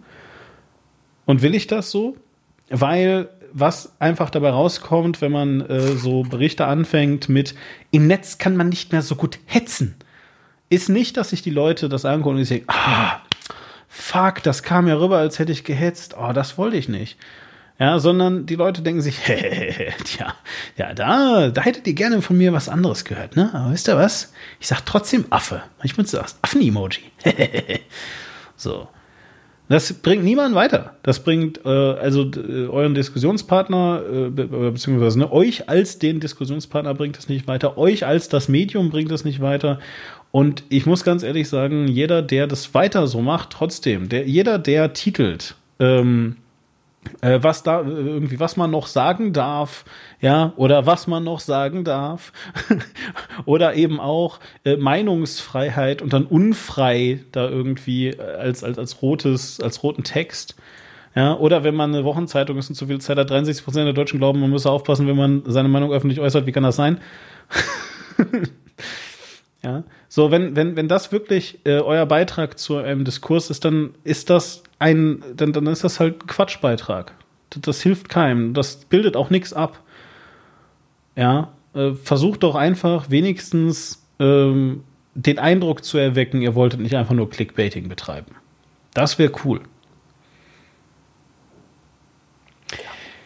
So. Ich glaube, wir haben wir haben wir haben äh, die Welt gelöst. Wir haben die Welt gelöst. Was wir nicht mehr gemacht haben äh, und was ich am Anfang aber angekündigt hatte, ist, dass wir haben jetzt nicht mehr über die Welle geredet, ist das gleiche Phänomen. Ich äh, verlinke noch einen Artikel, den, den Batz auch verlinkt hatte. Meinst jetzt den, diese neue Netflix-Serie, genau, Wir genau. sind die Welle. Genau. Äh, aber wie gesagt, wir, ich, ich glaube, wir müssen das jetzt auch nicht lange analysieren. Da gibt es genug Analysen. Ich werde es verlinken. Ja. Äh, Wir können ganz kurz sagen, worum es geht. Ja, ja, klar können wir, aber einfach nur im Wesentlichen ist es genau das gleiche Phänomen. Äh, nämlich das Phänomen, ähm, äh, keine Ahnung, äh, Vorzeichen, Umkehrung als Provokationsmittel. Du kannst jetzt gerne mal eben sagen, worum es eigentlich geht und worum die Originalwelle geht und überhaupt. Also ihr kennt eventuell das Buch Die Welle, was von einem US-Amerikaner geschrieben wurde, äh, Morton Rue, äh, oder so. Ist ein, ähm, ist ein Künstlername, ist eigentlich egal, wie man es ausspricht. Ähm, wurde in den 70ern geschrieben, äh, basierend auf einem re realen äh, Experiment, das an einer Highschool gemacht wurde, äh, wo den Schülern halt klar gemacht wurde, anhand dessen, dass man selbst so ein autoritäres äh, Ding mit denen etabliert hat, wie schnell man in solche Muster hineinfällt, in solche autoritären, wie schnell sich da äh, so ein Herrschaftsprinzip entwickelt. Daraus hat der Morten Rühr einen äh, Roman geschrieben, Die Welle, der vor allem in Deutschland sehr gut rezipiert äh, wurde, ähm, mehrfach auf unterschiedliche Art und Weise äh, aufgegriffen, zu vor einigen Jahren mit Jürgen Vogel in der Hauptrolle und einigen anderen interessanten Darstellern äh, verfilmt. Und es gibt jetzt eine neue Adaption auf Netflix, wieder eine deutsche Serie, nur wo bislang eigentlich immer äh, das Ding war, dass die in einen sehr rechten Gestus verfallen, ist es jetzt Lass uns, einmal. lass uns ganz kurz äh, einfach äh, vielleicht weg von dem Rechten und Linken, sondern einfach, es war halt sehr autoritär. Also es ging eben darum, in diesem Schulexperiment, dass, ähm, wenn mich nicht alles täuscht, äh, ein Teil der Schüler eben äh, die, die Herrschenden, war, war das nicht sogar Gefangene und Wärter? Ich bin mir gerade nicht mehr ganz sicher. Ähm, jedenfalls, also ein Teil der, der äh, Schüler war halt äh, die Autorität und ein Teil waren äh, die Unterdrückten in dem Experiment. So, und äh, in der Welle geht's halt eben quasi auch um genau dieses Phänomen. So, ne? Also es, es ist ein sehr autoritäres Spiel, sagen wir es mal so. So, jetzt kannst du weitermachen. Genau. Also es, es basiert schon, Ausgangspunkt des Ganzen ist ein Film über den Holocaust, den sie ausgehend äh, entwickelt sich das dann alles. Äh, und in der neuen Netflix-Serie, das ist jetzt die erste Adaption, in der, ähm, in der die Schüler, also erstmal, das ist etwas, was viel mehr von denen auskommt. Und das ist äh, eher so ein, so ein Ding, was ähm, so der neue Störenfried in der Klasse sozusagen, was der da als Störelement mit reinbringt, äh, das, beziehungsweise dass er dann da so eine Dynamik auslöst und daraus eben diese Bewegung entsteht, die allerdings sich viel stärker an Fridays for Future zu orientieren scheint und an linke Bewegungen, denn an irgendwelchen Rechten. Und es ist tatsächlich, äh, es gibt so eine rechte Partei, äh, die NFD, die kein bisschen irgendwie äh, getarnt ist in dem, was, wen sie da, äh, wen sie da parodieren oder wie man es nennen möchte. Die, also die haben fast das exakt gleiche Logo wie die AfD und die exakt gleichen Farben. Äh, und der Vorsitzende heißt Herr Bernd oder so ähnlich.